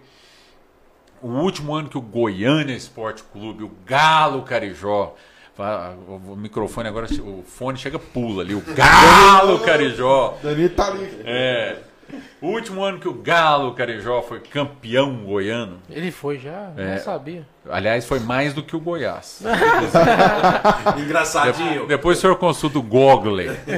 É, o, o último ano que o Goiânia foi campeão foi em 1975. E Foi o no ano da- do surgimento da Policópias? Foi, coincidentemente. Seu sim. contador É, conhece. é, exatamente. É, nesse ano, o presidente do time era meu pai. Olha aí. É? Então, você vê. é, é. E ele falava, falou, meu filho, você, o futebol é o seguinte, o cara que só torce, ele vai pro jogo e torce e tal. tal. O cara que vira dirigente, vai, vai crescendo no futebol, se aproximando do time cada vez mais. Aí ele começa a pensar no policiamento que está em campo, aonde vai ser, quem é o árbitro, se vai faltar luz Ele ou não não no estádio e não vê mais. E outra, ele sabe que aquele jogador tal não vai render hoje porque a comadre dele, entendeu? Tá chifrando o marido com não sei o quem. Acabou a paixão do futebol. O Não. aniversariante não, não vê. aproveita a festa. Não. Você não Meu vê A noiva não aproveita, feliz né? em futebol. E na política? Voltando lá para onde você. É o mesmo problema. Enquanto você estiver preocupado se você é direita, se você é esquerda, se é o Bolsonaro, se é o Lula, entendeu? Quem é que vai salvar a sua vida? Ninguém, amigo. Esquece. Esquece. Hum, Olha, a gente precisa acompanhar as notícias políticas para entender. Tá vindo agora. é, hoje, por exemplo, eu, eu, eu, eu, evito muito, eu não assisto jornais. Então eu vou no podcast da eh, alguns podcasts de Informativo. informativos e aí hoje eu escutei Bolsonaro está fazendo uma reforma ministerial e acabou de reativar o Ministério do Trabalho e aí pegou para quem, chamou o ministro, o deputado tal e tal, que é do partido da progressista, porque isso vai reforçar o, o negócio dele com o Centrão. Ou seja, mais do mesmo. Mais do mesmo, aquele cara que ia acabar com aquele tanto de ministério, que ia fazer, que ia acontecer, que ia. Tá, O fez- cara que olha o grampo vai continuar lá olhando o grampo. eu acho que ele tirou, entendeu? É, é, é, grande parte, melhorou muito. Eu, sou, eu acho que o governo Bolsonaro, entendeu? Ainda, se a gente fizer uma análise do, do governo Bolsonaro a- do início até agora, é um excelente governo, apesar de um presidente que só fala bobagem. Ele escolhe todo dia o que, que eu posso falar de besteira aqui. Acho Entendeu? é basicamente É isso. um excelente governo de um péssimo governante. Ele, como presidente, ele é um horror. Aliás, como presidente, ele é bom. Como pessoa, é que ele é um horror. Só fala bobagem, só fala besteira. Mas o governo dele está sendo maravilhoso, apesar dele. Quando a gente, quando entra nesses assuntos assim, o que, que eu fico pensando muito é, eu acho que as pessoas acabam que ela, vamos falar de política, principalmente em época eleitoral. O pessoal, ele, as pessoas elas pegam uma ideologia petista, esquerda, direita, tanto faz, e ela fala assim, não, por exemplo, vou pegar eh, exemplos claros. Ah, o, a questão do Lula. Ah, o Lula não presta, não sei o que, não sei o que, não sei o que. Aí, aí quando você para, as pessoas que estão defendendo ele, em alguns pontos eles têm razão. Em Alguns sim, claro que tem. Ponto. Claro, to- to- tanto os lulistas quanto os acaba- bolsonaristas têm razão em alguns aí, pontos. Só que o, o mal é, é, é nos extremos, é na polarização, digamos assim. Que é quando, se eu e o Thiago nós entrarmos em uma conversa, ele fala assim, não, o que o Lula não presta, e eu falo assim, não, o Bolsonaro não presta. Ou o inverso, que é o problema. Não se assume no ponto seguinte- no, senti- no sentido ponto. Ah, o governo ele faz coisas boas, apesar de, da ignorância de alguns pontos, e o outro apesar de todos, não, e não é uma justificativa, é um entendimento Eu acho que o seguinte, brasileiro, governo teve o isso. brasileiro em geral Isso independente do assunto. detesta a política. Ele não gosta de política. Eu- É ele, verdade. gosta, ele gosta de escolher o time. Guilherme, eu tô sorrindo aqui e vocês devem estar pensando, mas por que, que esse cara tá rindo? Não tá tão engraçado a conversa. É porque eu, tá, eu fui vacinei hoje, estou vacinado. Parabéns. E aí eu tô Qual lá. lembrando. A, a AstraZeneca. Amanhã não vem. É amanhã. e aí, cara, foi muito engraçado. Eu até tentei filmar, mas eu fiquei com medo da repercussão da, Ah. da filmagem. Eu tava lá na fila e uma mulher virou e falou assim: é, Não, agora com esse governo aí, a gente não come. Pelo menos na época do Lula, ele roubava, mas eu comia. Agora eu não tô comendo. Pois é. E aí a outra que tava atrás dela sentiu as dores. E começaram um debate. Não. É um negócio aí que é uma desinteligência É. isso aí. Porque, peraí, vamos, vamos combinar aqui. Eu O que prefiro que ser existia roubada, no- mas eu como. Não, e o que que existia no governo anterior? Como que ela comia no governo anterior Pois que é. agora ela não come? Por quê? É, não, qual mas é, qual é é aquilo a que eu tô falando. Não, não depende de disso? governo pra Não isso. depende, né? não depende. Ó, vamos respeitar o Dr. Guilherme aqui. Não, veja bem, eu só quero, voltando só pra gente concluir Sim. a questão da política. Sabe qual é o maior problema da política? É o seguinte, em quem é que você votou para vereador na eleição passada? Em quem é que você votou para deputado na eleição passada? Ah, as pessoas não lembram. Peraí, o perrengue da sua rua, do seu bairro, a coisa que o- você gostaria que o seu representante do seu país, né? Não é o presidente que resolve. Não, Não, é o governador Você já reclamou pro cara que você votou? Você mandou um, um e-mail lá pro, WhatsApp. pro um WhatsApp? Instagram. É, porque tem, tá? Tem. O senador que você votou, você pode entrar lá no site do Senado e você tem os canais para falar. Então, peraí. As pessoas ficam reclamando empiricamente, falando essas bobagens. No tempo do Lula. Peraí, Não existe tempo do Lula. Então, Peraí, o que que mudou? A não ser que você era funcionária é, é, Do do governo. do governo, né? Você é, tinha algumas regalias, né? ali e tal, e aí você perdeu essa regalia? É, Pode ser. Mas, espera aí, a gente precisa de entender que como nação, que como cidadão, nós precisamos nos é, é, cobrar dos nossos representantes. Nós vivemos uma democracia representativa, certo? Nós elegemos os nossos representantes. Então, eu elegi o meu vereador, né, ou não, mas eu votei num vereador, e mesmo que em todos os candidatos que eu tenha votado, Nenhum perdessem. Ok, mas os que estão lá trabalham para mim. Todos os vereadores trabalham para mim, os É deputados trabalham né? para mim, trabalham para o povo, eu sou do povo, então eu vou falar para os deputados, eu vou mandar e-mail, eu vou reclamar. Isso é ser político. Não é dizer, ah, eu sou Bolsonaro, ah, não, eu sou Lula. Não, você não é nada, cara. Se você não exerce a, a sua vida política através de levantar e- as suas bandeiras e pedir para os seus representantes, né, a, que dizer para os seus representantes, a minha opinião é essa. Não, e falar com quem resolve, né? Isso em todas as áreas. Eu costumo dizer o seguinte. Ó, gente, eu, que- eu tô olhando no relógio, mas eu não sou pontual, não, não tem problema não. Não, preocupe. Eu sou é pontual. não, não, não se Eu tenho uma impressão que os nossos podcasts eles sempre ficam melhores no final. Eu não sei o porquê. Ele estende Ele aí, estende parece que no o final, negócio. parece que ele dá uma, uma largada. Na né? última, duas, nas últimas Mas duas para horas fica melhor. nosso, eh, nosso, o nosso assunto aqui, às vezes você reclama do teu patrão pra pessoa que tá do lado. Cara, ele não vai resolver o problema. Fala reclama do patrão resolve. pro patrão. Não tem sentido. Pedir aumento. Falar, É. eu Não, acho que eu mereço Eu mais. peço aumento pra todo mundo do Menos pro escritório, patrão. da sua empresa. Agora pensa o Menos pro seguinte: patrão. você chega no seu patrão e fala assim: olha, eu preciso de um aumento. Patrão, eu tô aqui porque eu quero um aumento. Tudo bem? Por que, que você quer um aumento? "Ah, O que, que eu você me quero. entregou além do dia Que que, a gente quero. combinou? Porque eu preciso. Eu, tá, você quer, eu vou ter você filho. precisa, mas. Né, Thiago? Não, é porque eu acho que eu mereço ganhar mais. É, foi- Eu já trabalho 10 anos. Isso, falou, tá, ok. O que, que você me trouxe de realizações? O que, que você fez de diferente? O que, que você. Me dá aí, mostra pra Dá mim dados. O que, que é que você fez? Não tem. Não, eu, eu, eu, eu não falto serviço. Tá, pra isso eu pago. Né? Até aí. Ok, acabou. é o que a gente combinou quando isso é você o que a veio pra cá. combinou. O que, que você excedeu? O que, que você fez diferente do que a gente combinou que justifique com que você ganhe mais do que a gente combinou? Aonde é que você fugiu do combinado? Né? Assistindo as lives mesmo. Tô. é, tô- eu assisto direitinho. Onde é que você fugiu do combinado? Você fugiu do combinado aqui, porque aí se você fugiu pra cá, eu também vou fugir pra lá. Porque se você fugiu do combinado faltando, eu também vou fugir do combinado te mandando embora. Entendeu? Se você entrega Na verdade, menos você vai do que cumprir você o combinado. é, porque veja bem, se você me entrega menos do que nós combinamos, entendeu? Quem vai acabar com a relação sou eu.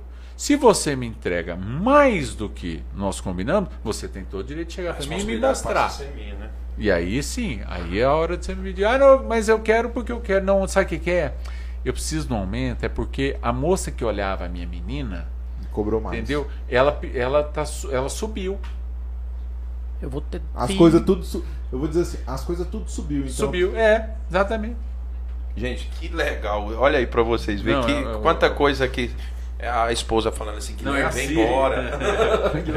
A esposa tá falando através da Siri. É, bem capaz. Então, é, a gente compartilha do mesmo raciocínio aqui, né? É, enquanto a isso, tá tudo tranquilo. E vocês que estão aí, vocês compartilham do mesmo raciocínio, pessoal? O Agnaldo falou assim: é só falar também o quanto você quer ganhar.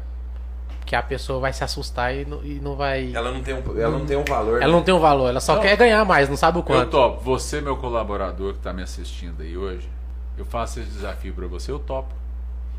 Entendeu? Me fala quanto você quer ganhar. Hoje você ganha 2 mil, você quer ganhar 5 mil, tranquilo, sem problema. E eu te falo o que, que você precisa fazer para você ganhar 5 mil. Tá disposto? Tranquilo. Da Rios aí. Entendeu? Quando eu falo da Rios, Guilherme, é porque vamos cortar essa Ah. parte e, e vamos postar Você vai ver isso Não, é porque se ele fizer isso também vai dar rios de dinheiro para nós. da Rios de dinheiro pra lá. Gente, me, a gente pega lá pra gente lá a nossa lembrança do podcast, participação. bacana. Doutor Guilherme, a gente já é o segundo podcast que a gente está presenteando com muita alegria. Pô, bacana, Dá pra você obrigado. levar um pouquinho desse tempo que você teve com a gente aqui Muito pra tua bom, casa. obrigadíssimo. Tomar um belo café, Ó, um leite, agendinha. fazer as anotações da live, brigadíssimo. compartilhar o bombom com a Eu, esposa. eu, eu gosto de café. Eu, eu, eu sou um cara. Um, um- Estudioso, inclusive. Cafezeiro. tudo que você gosta, Thiago, a gente gosta, a gente precisa estudar. Eu comecei a tomar café e eu via, assim, a, a- a- comecei a ler alguma coisinha. Falei, pô, bacana esse negócio de café, vamos ler isso aqui e tal.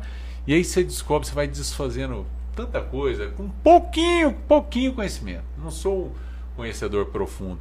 Mas você vê, por exemplo, que gente, a maioria das pessoas, o público em geral, chama de café bom café ruim. Eu explico. Aquele café. Por exemplo, o Dr. Guilherme me chamou para tomar um café. Deixa eu cortar ele Ah. rapidinho aqui. Ele, né, tinha uma cafeteria lá, né? Tem ainda, né? O seu ambiente lá dentro da Policopos. Tiago, chamou a menina, prepara um café pro Tiago. Tiago, qual café? Pô, eu achei que só tinha um café. né? eu, eu imaginei assim, bom. Doutor Guilherme, o senhor conhece Mas aí? você gosta de um café mais É, encorpado? eu, eu passei café- a bola pra ele. Eu É. falei assim, ó, por favor, Mais aveludado, escolha. o que, que você prefere? Ele escolheu, ele falou assim, fulana, traz aquele, sim, sim, sim. Eu falei, poxa, né? Mas Eu- a gente. Eu coloquei com a mesma sinceridade que ele utiliza, eu também eu Isso, sou recíproco. Eu claro. falei assim, doutor Guilherme, não. Lavou o café. Isso não é o café. Isso. A- o Aí ele foi me explicar. geral, ele explicar. a- acredita que o café bom é o café ruim. Como assim? Sabe aquele café torrado na feira? Aquele bem pretinho mesmo e tal, forte. Queimado. Aquilo é um café queimado. O café, ele é um grão e que ele tem os óleos essenciais que têm que ser preservados dentro do grão para quando eu moer este grão, eu tenho esse aroma, esse paladar, esse sabor dentro do grão. Se eu torro esse café de forma muito intensa, muito rápida, ele vai ficar bem pretinho e oleoso. Sabe quando, sabe que acho que ainda tem no supermercado ainda tem aquelas máquinas que moem na hora. Se você olhar o grão que está ali em cima da máquina, normalmente fica em cima, né? Ele é preto e oleoso. Você põe a mão nele, fica todo oleoso. Aquele óleo era para estar dentro do grão. Se esse óleo está para fora do grão, primeiro, eu perdi grande parte do sabor. Segundo, ele vai dar queimação, porque eu vou beber óleo, óleo dá queimação. Vai, não, café me dá queimação. Não, não é qualquer café que te dá queimação. Muito bom. Que eu- É um café super torrado. Então você quer experimentar um café diferente? Vai na Vai- Policópias. Não, é, mas não vamos ser bacana. Você vai no supermercado, você vai pegar o café. Marcas tem várias.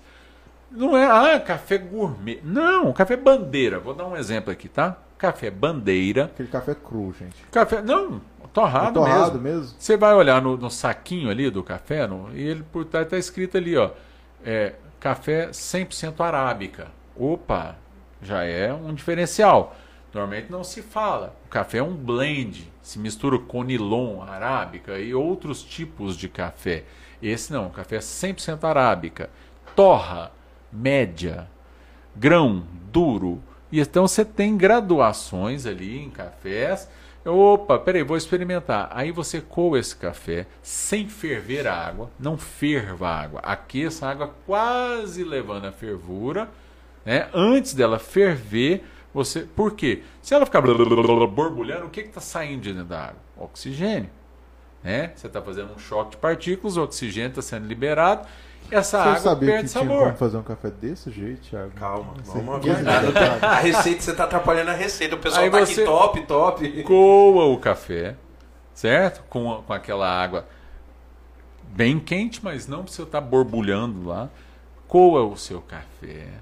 Experimenta o café sem açúcar. Sente o sabor desse grão. Percebe com a sua língua, com as papilas gustativas da ponta, do meio, das laterais, de trás da língua. Percebe o sabor desse O café. doce, o amargo. Te agradou? Não, não me agradou. Eu estou acostumada com outro tipo de café. Ok, costume é uma coisa. Então, aí você vai descobrindo nessa bebida, café tão comum, tão gostosa, né? tão é, conhecida do brasileiro e, e de, de vários povos no mundo todo, nuances diferentes do sabor de uma bebida, onde você vai poder aproveitar ela, experimentar, assim como um conhecedor de vinhos faz com vinho. Põe na boca, cheira, absorve, leva na boca toda, percebe notas, percebe um monte de coisas, você vai passar a ter um prazer diferente na hora de tomar um café. Olha, e quando eu era pequeno, Só eu vi uma café. reportagem de um experimentador de café. Tem um nome que se dá, eu não, não lembro agora.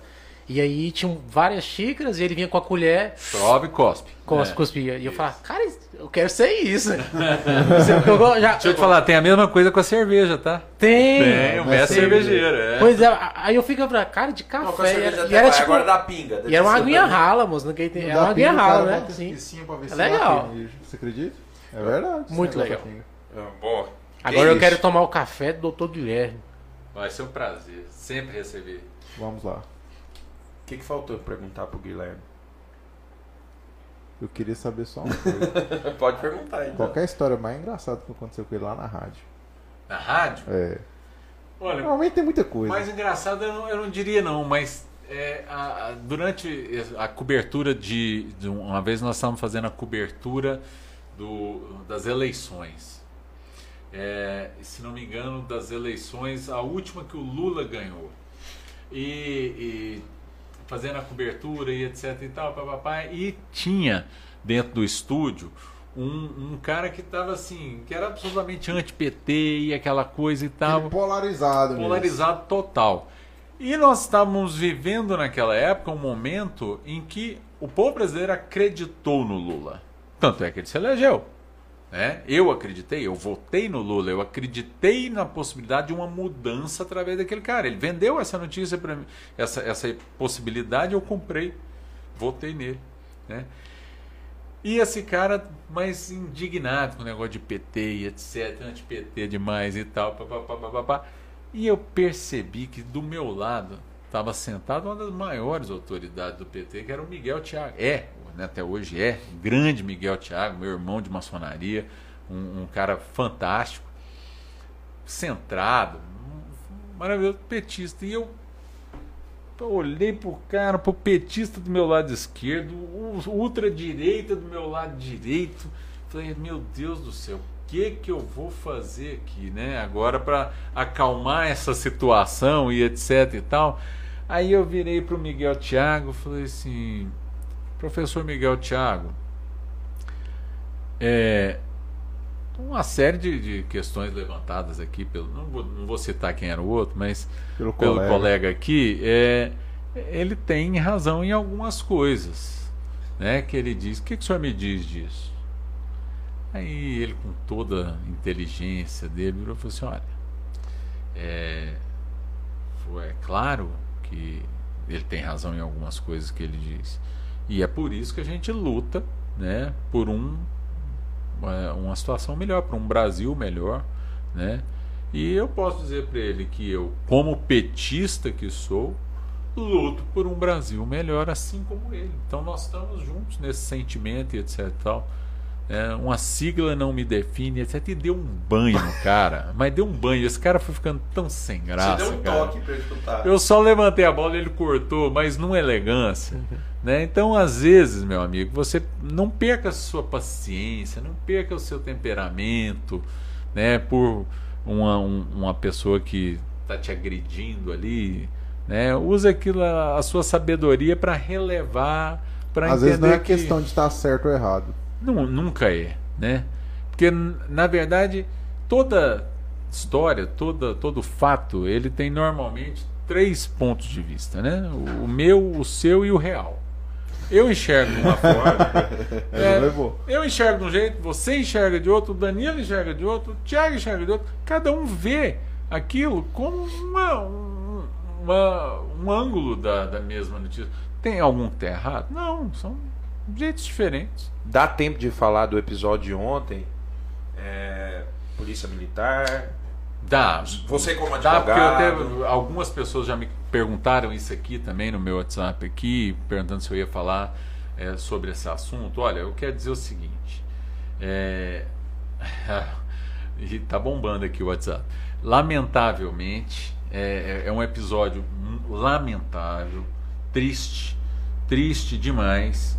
é, sobretudo para a Polícia Militar de Goiás, as forças de elite da PM, é, eu tenho certeza que estão é, envergonhadas com aquilo que aconteceu. A, a população espera uma resposta é, à altura do, do, do ocorrido, acontecimento. né, do acontecimento. É, foi uma atitude covarde, uma atitude é, totalmente destemperada, mas de um homem, não de uma corporação. A Polícia Militar de Goiás não merece uma pessoa dessa nos quadros dela. né? Pode dizer o que for, pode ter a sua justificativa. Ah, mas é porque falta apoio psicológico, policial, militar. Ah, sim, claro. Assim como o açougueiro que às vezes mata o, o, o, o- o amante da, né? da esposa dele, etc., matou também porque faltou. Faltou temperamento, etc. Mas se espera que o policial militar tenha esse capacitação, esse treinamento, essa disciplina de fazer cumprir a lei e a ordem. Então, eu, eu continuo acreditando na polícia militar do estado de Goiás. Eu continuo acreditando nas forças de segurança pública do estado de Goiás e tenho certeza de que esse episódio horrível, covarde, lamentável, Não reflete, não né? reflete Não essas instituições e que terão apuração e que precisam ter apuração exemplar. Exemplar.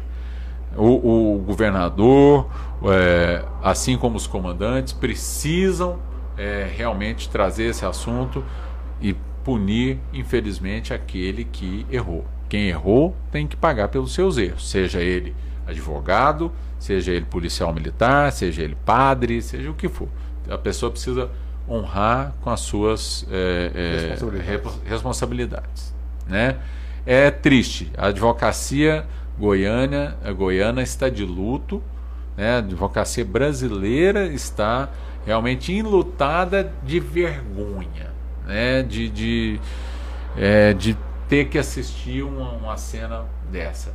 Ao colega ah, advogado Savério, é, deixo o meu ah, profundo apoio, né, me- meu sentimento né, de, de é, mais é, profunda tolerância, de profundo é, respeito né, ao que ele passou.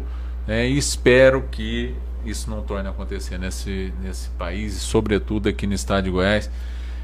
Olha, eu, eu tenho um grande amigo, Coronel Cláudio Taufik. Coronel Cláudio Taufik comandou as forças de segurança pública, os batalhões de elite da Polícia Militar, Choque, eh, Rotan e vários batalhões. E uma coisa que ele sempre insistia muito: capacitação.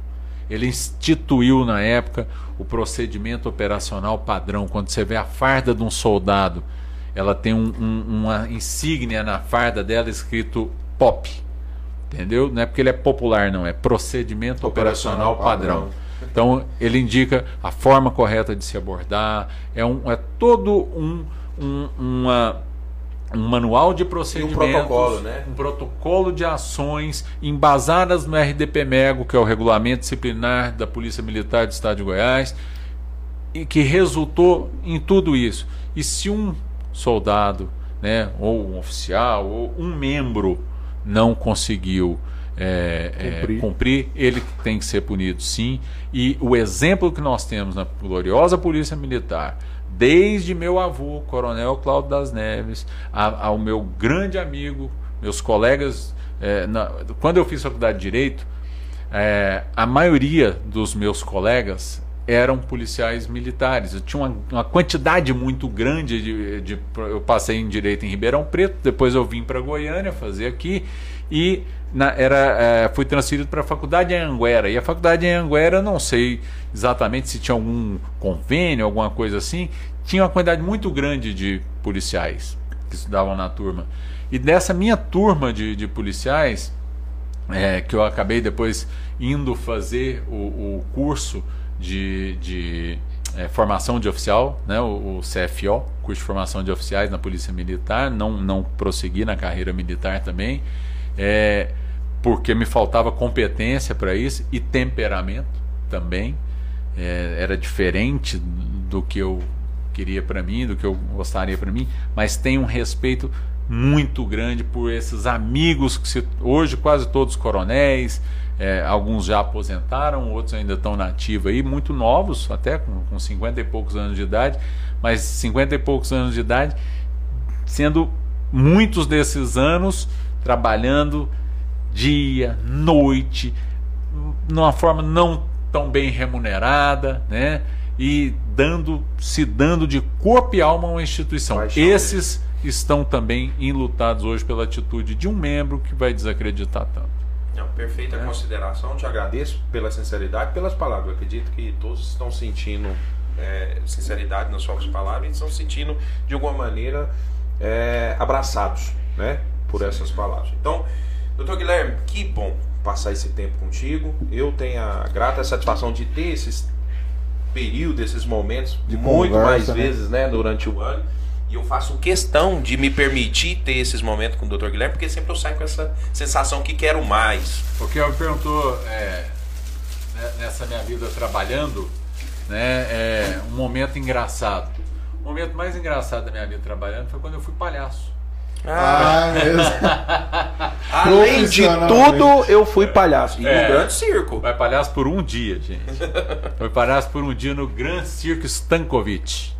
Stankovic estava ali ancorado na época, na, na- ali na, na confluência da Avenida 85 com a Ele é Mutirão. russo, Stankovic? Não me lembro. Eu acho que é- não é polonês. 85 a Mutirão com a Ricardo Paranhos. Ali se montavam os circos.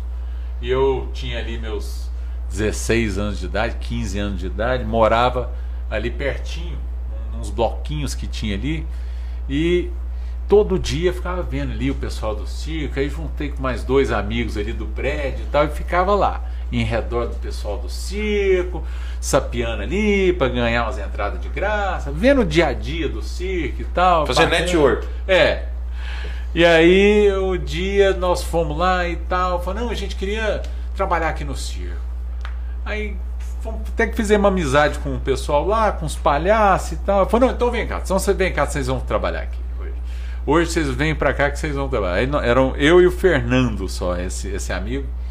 E aí, ah, tinha um momento lá do circo que é, no final o, o, o, o picadeiro se enchia de palhaços assim é, na, em volta e ficava só acenando ali, né? Tava, o número era esse. Que o meu número, meu- minha estreia no cor. circo era esse. Vestia a roupinha de palhaço, pintava o nariz e tal, e ia pra, pra Isso frente do anos, picadeiro. lembra? 15 16, anos, mais ou 16. menos.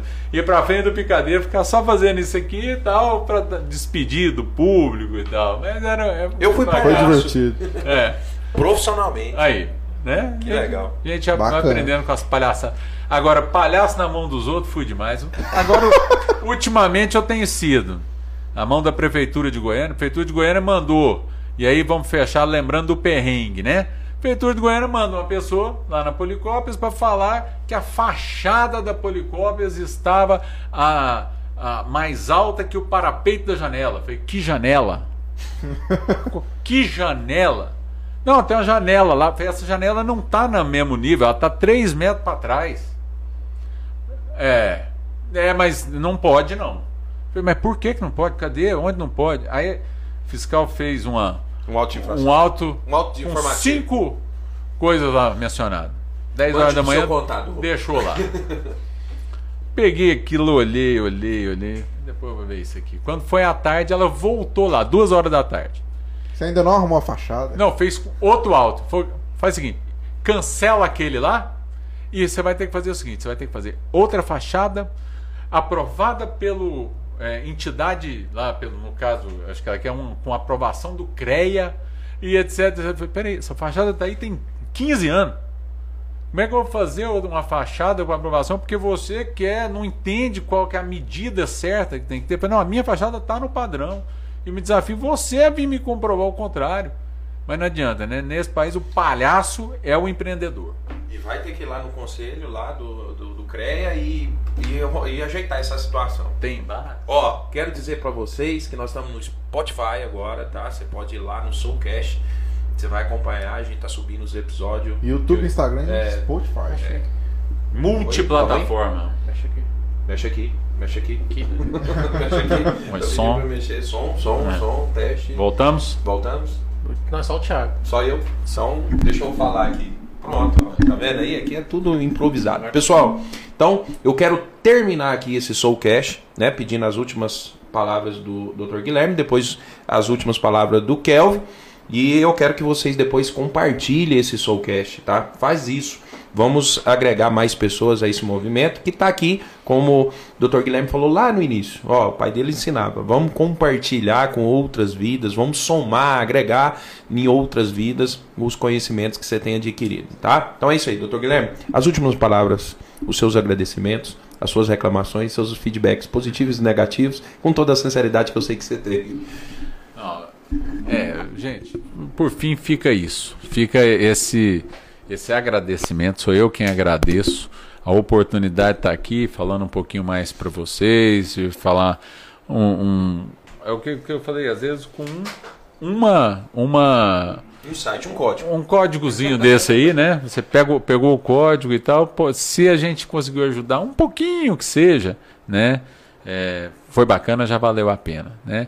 Mas o principal é, é, código que eu deixo para você é esse: seja grato, seja sempre grato, né? Em primeiro lugar, grato a Deus por ter te dado a oportunidade de tentar, de lutar. Em segundo lugar, seja grato àquele que te deu a oportunidade de trabalhar, sendo o seu patrão, sendo é, o seu cliente, né, sendo é, é, o seu colaborador, porque se você tem funcionários, você precisa deles tanto quanto eles precisam de você, é uma, é uma simbiose. Então, é, vamos ser gratos né, aos nossos colaboradores, vamos ser gratos aos nossos patrões, vamos ser gratos aos nossos clientes, porque se todo mundo for é, grato e tiver é, expressar essa gratidão, né, com um pouco de um olhar que você é, gostaria de receber, né? E aí a gente vai lá para o sermão da montanha, né? Que é, se você Mateus 5. conseguir é, amar a Deus sobre todas as coisas, e aí sobre tudo, ou seja, em cada coisa, você ame a Deus. Então enxergue no seu próximo né, o amor de Cristo. Enxergue no seu cliente, no seu colaborador, no seu funcionário, no seu patrão.